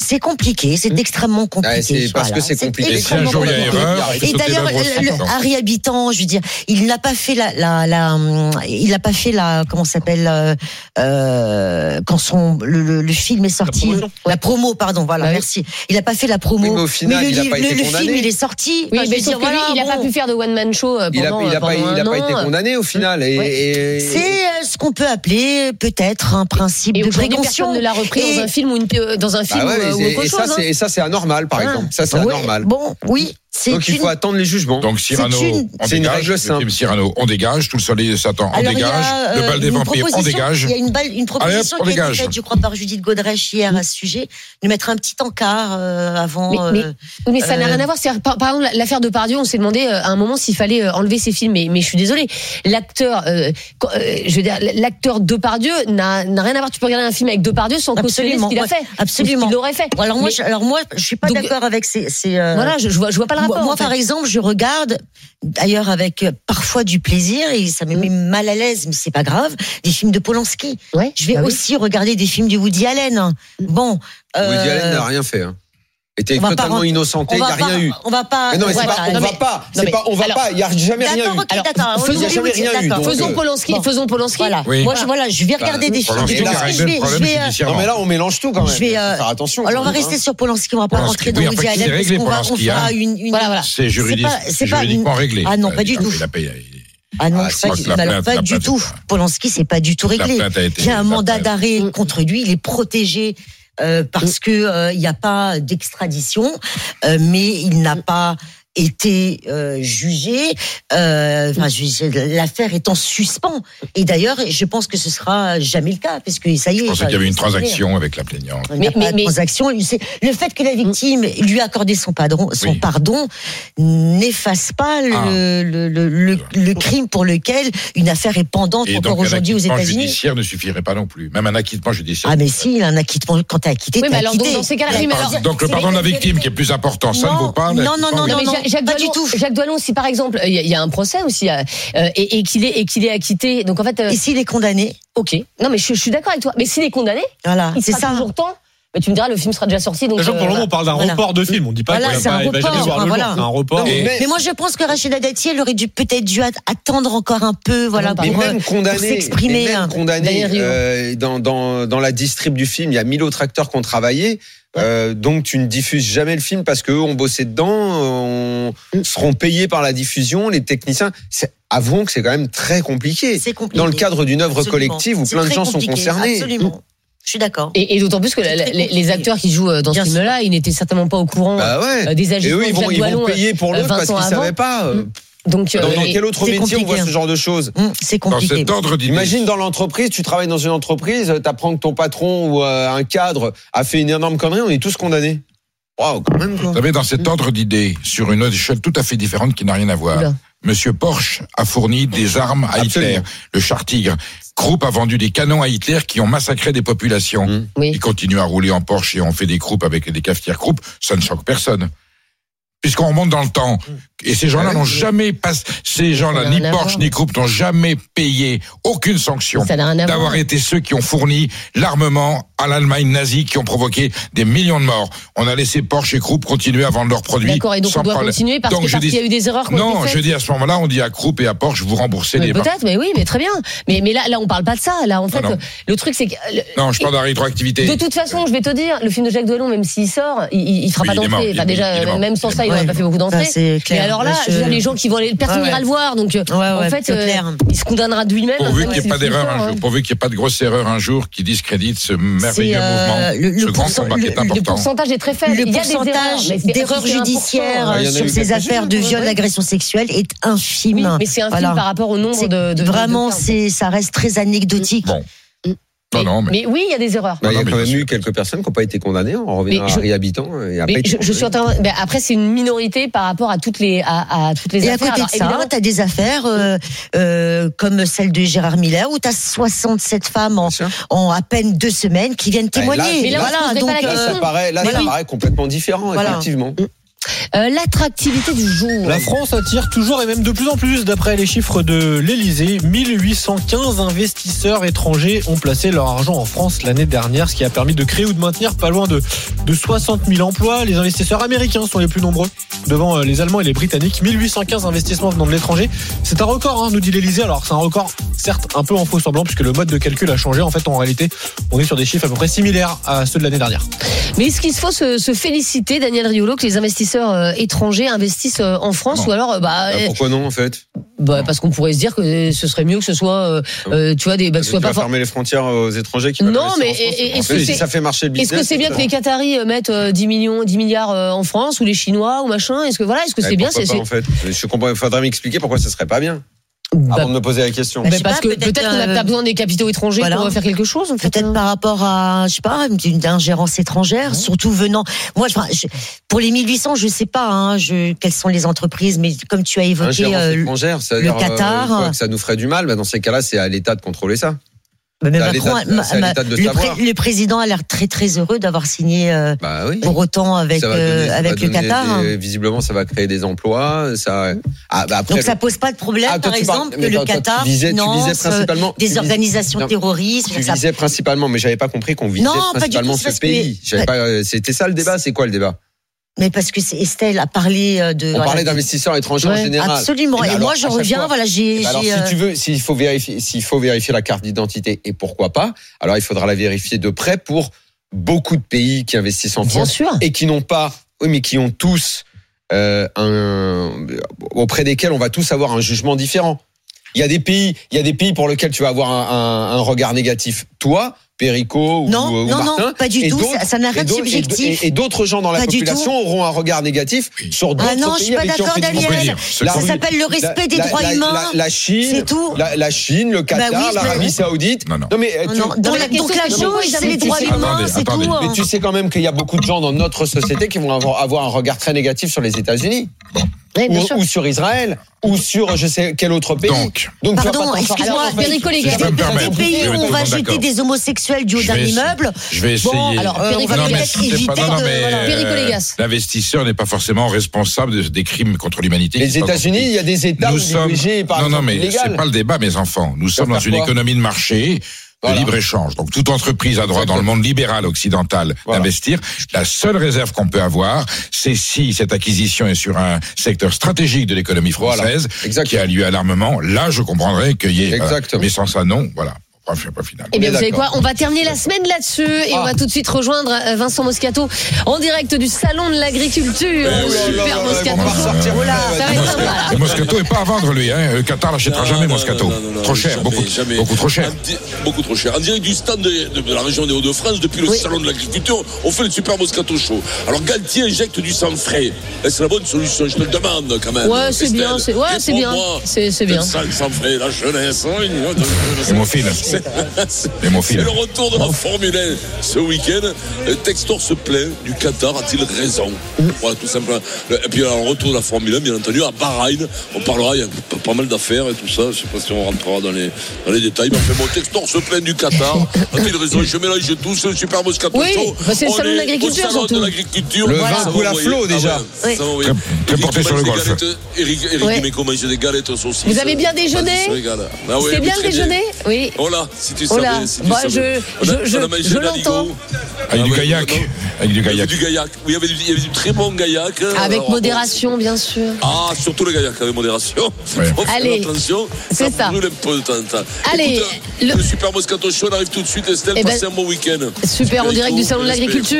Et nous, on se retrouve lundi dans Estelle Midi, midi 15h. Passez tous un excellent week-end à lundi. RMC jusqu'à 18h. Le Super Moscato Show.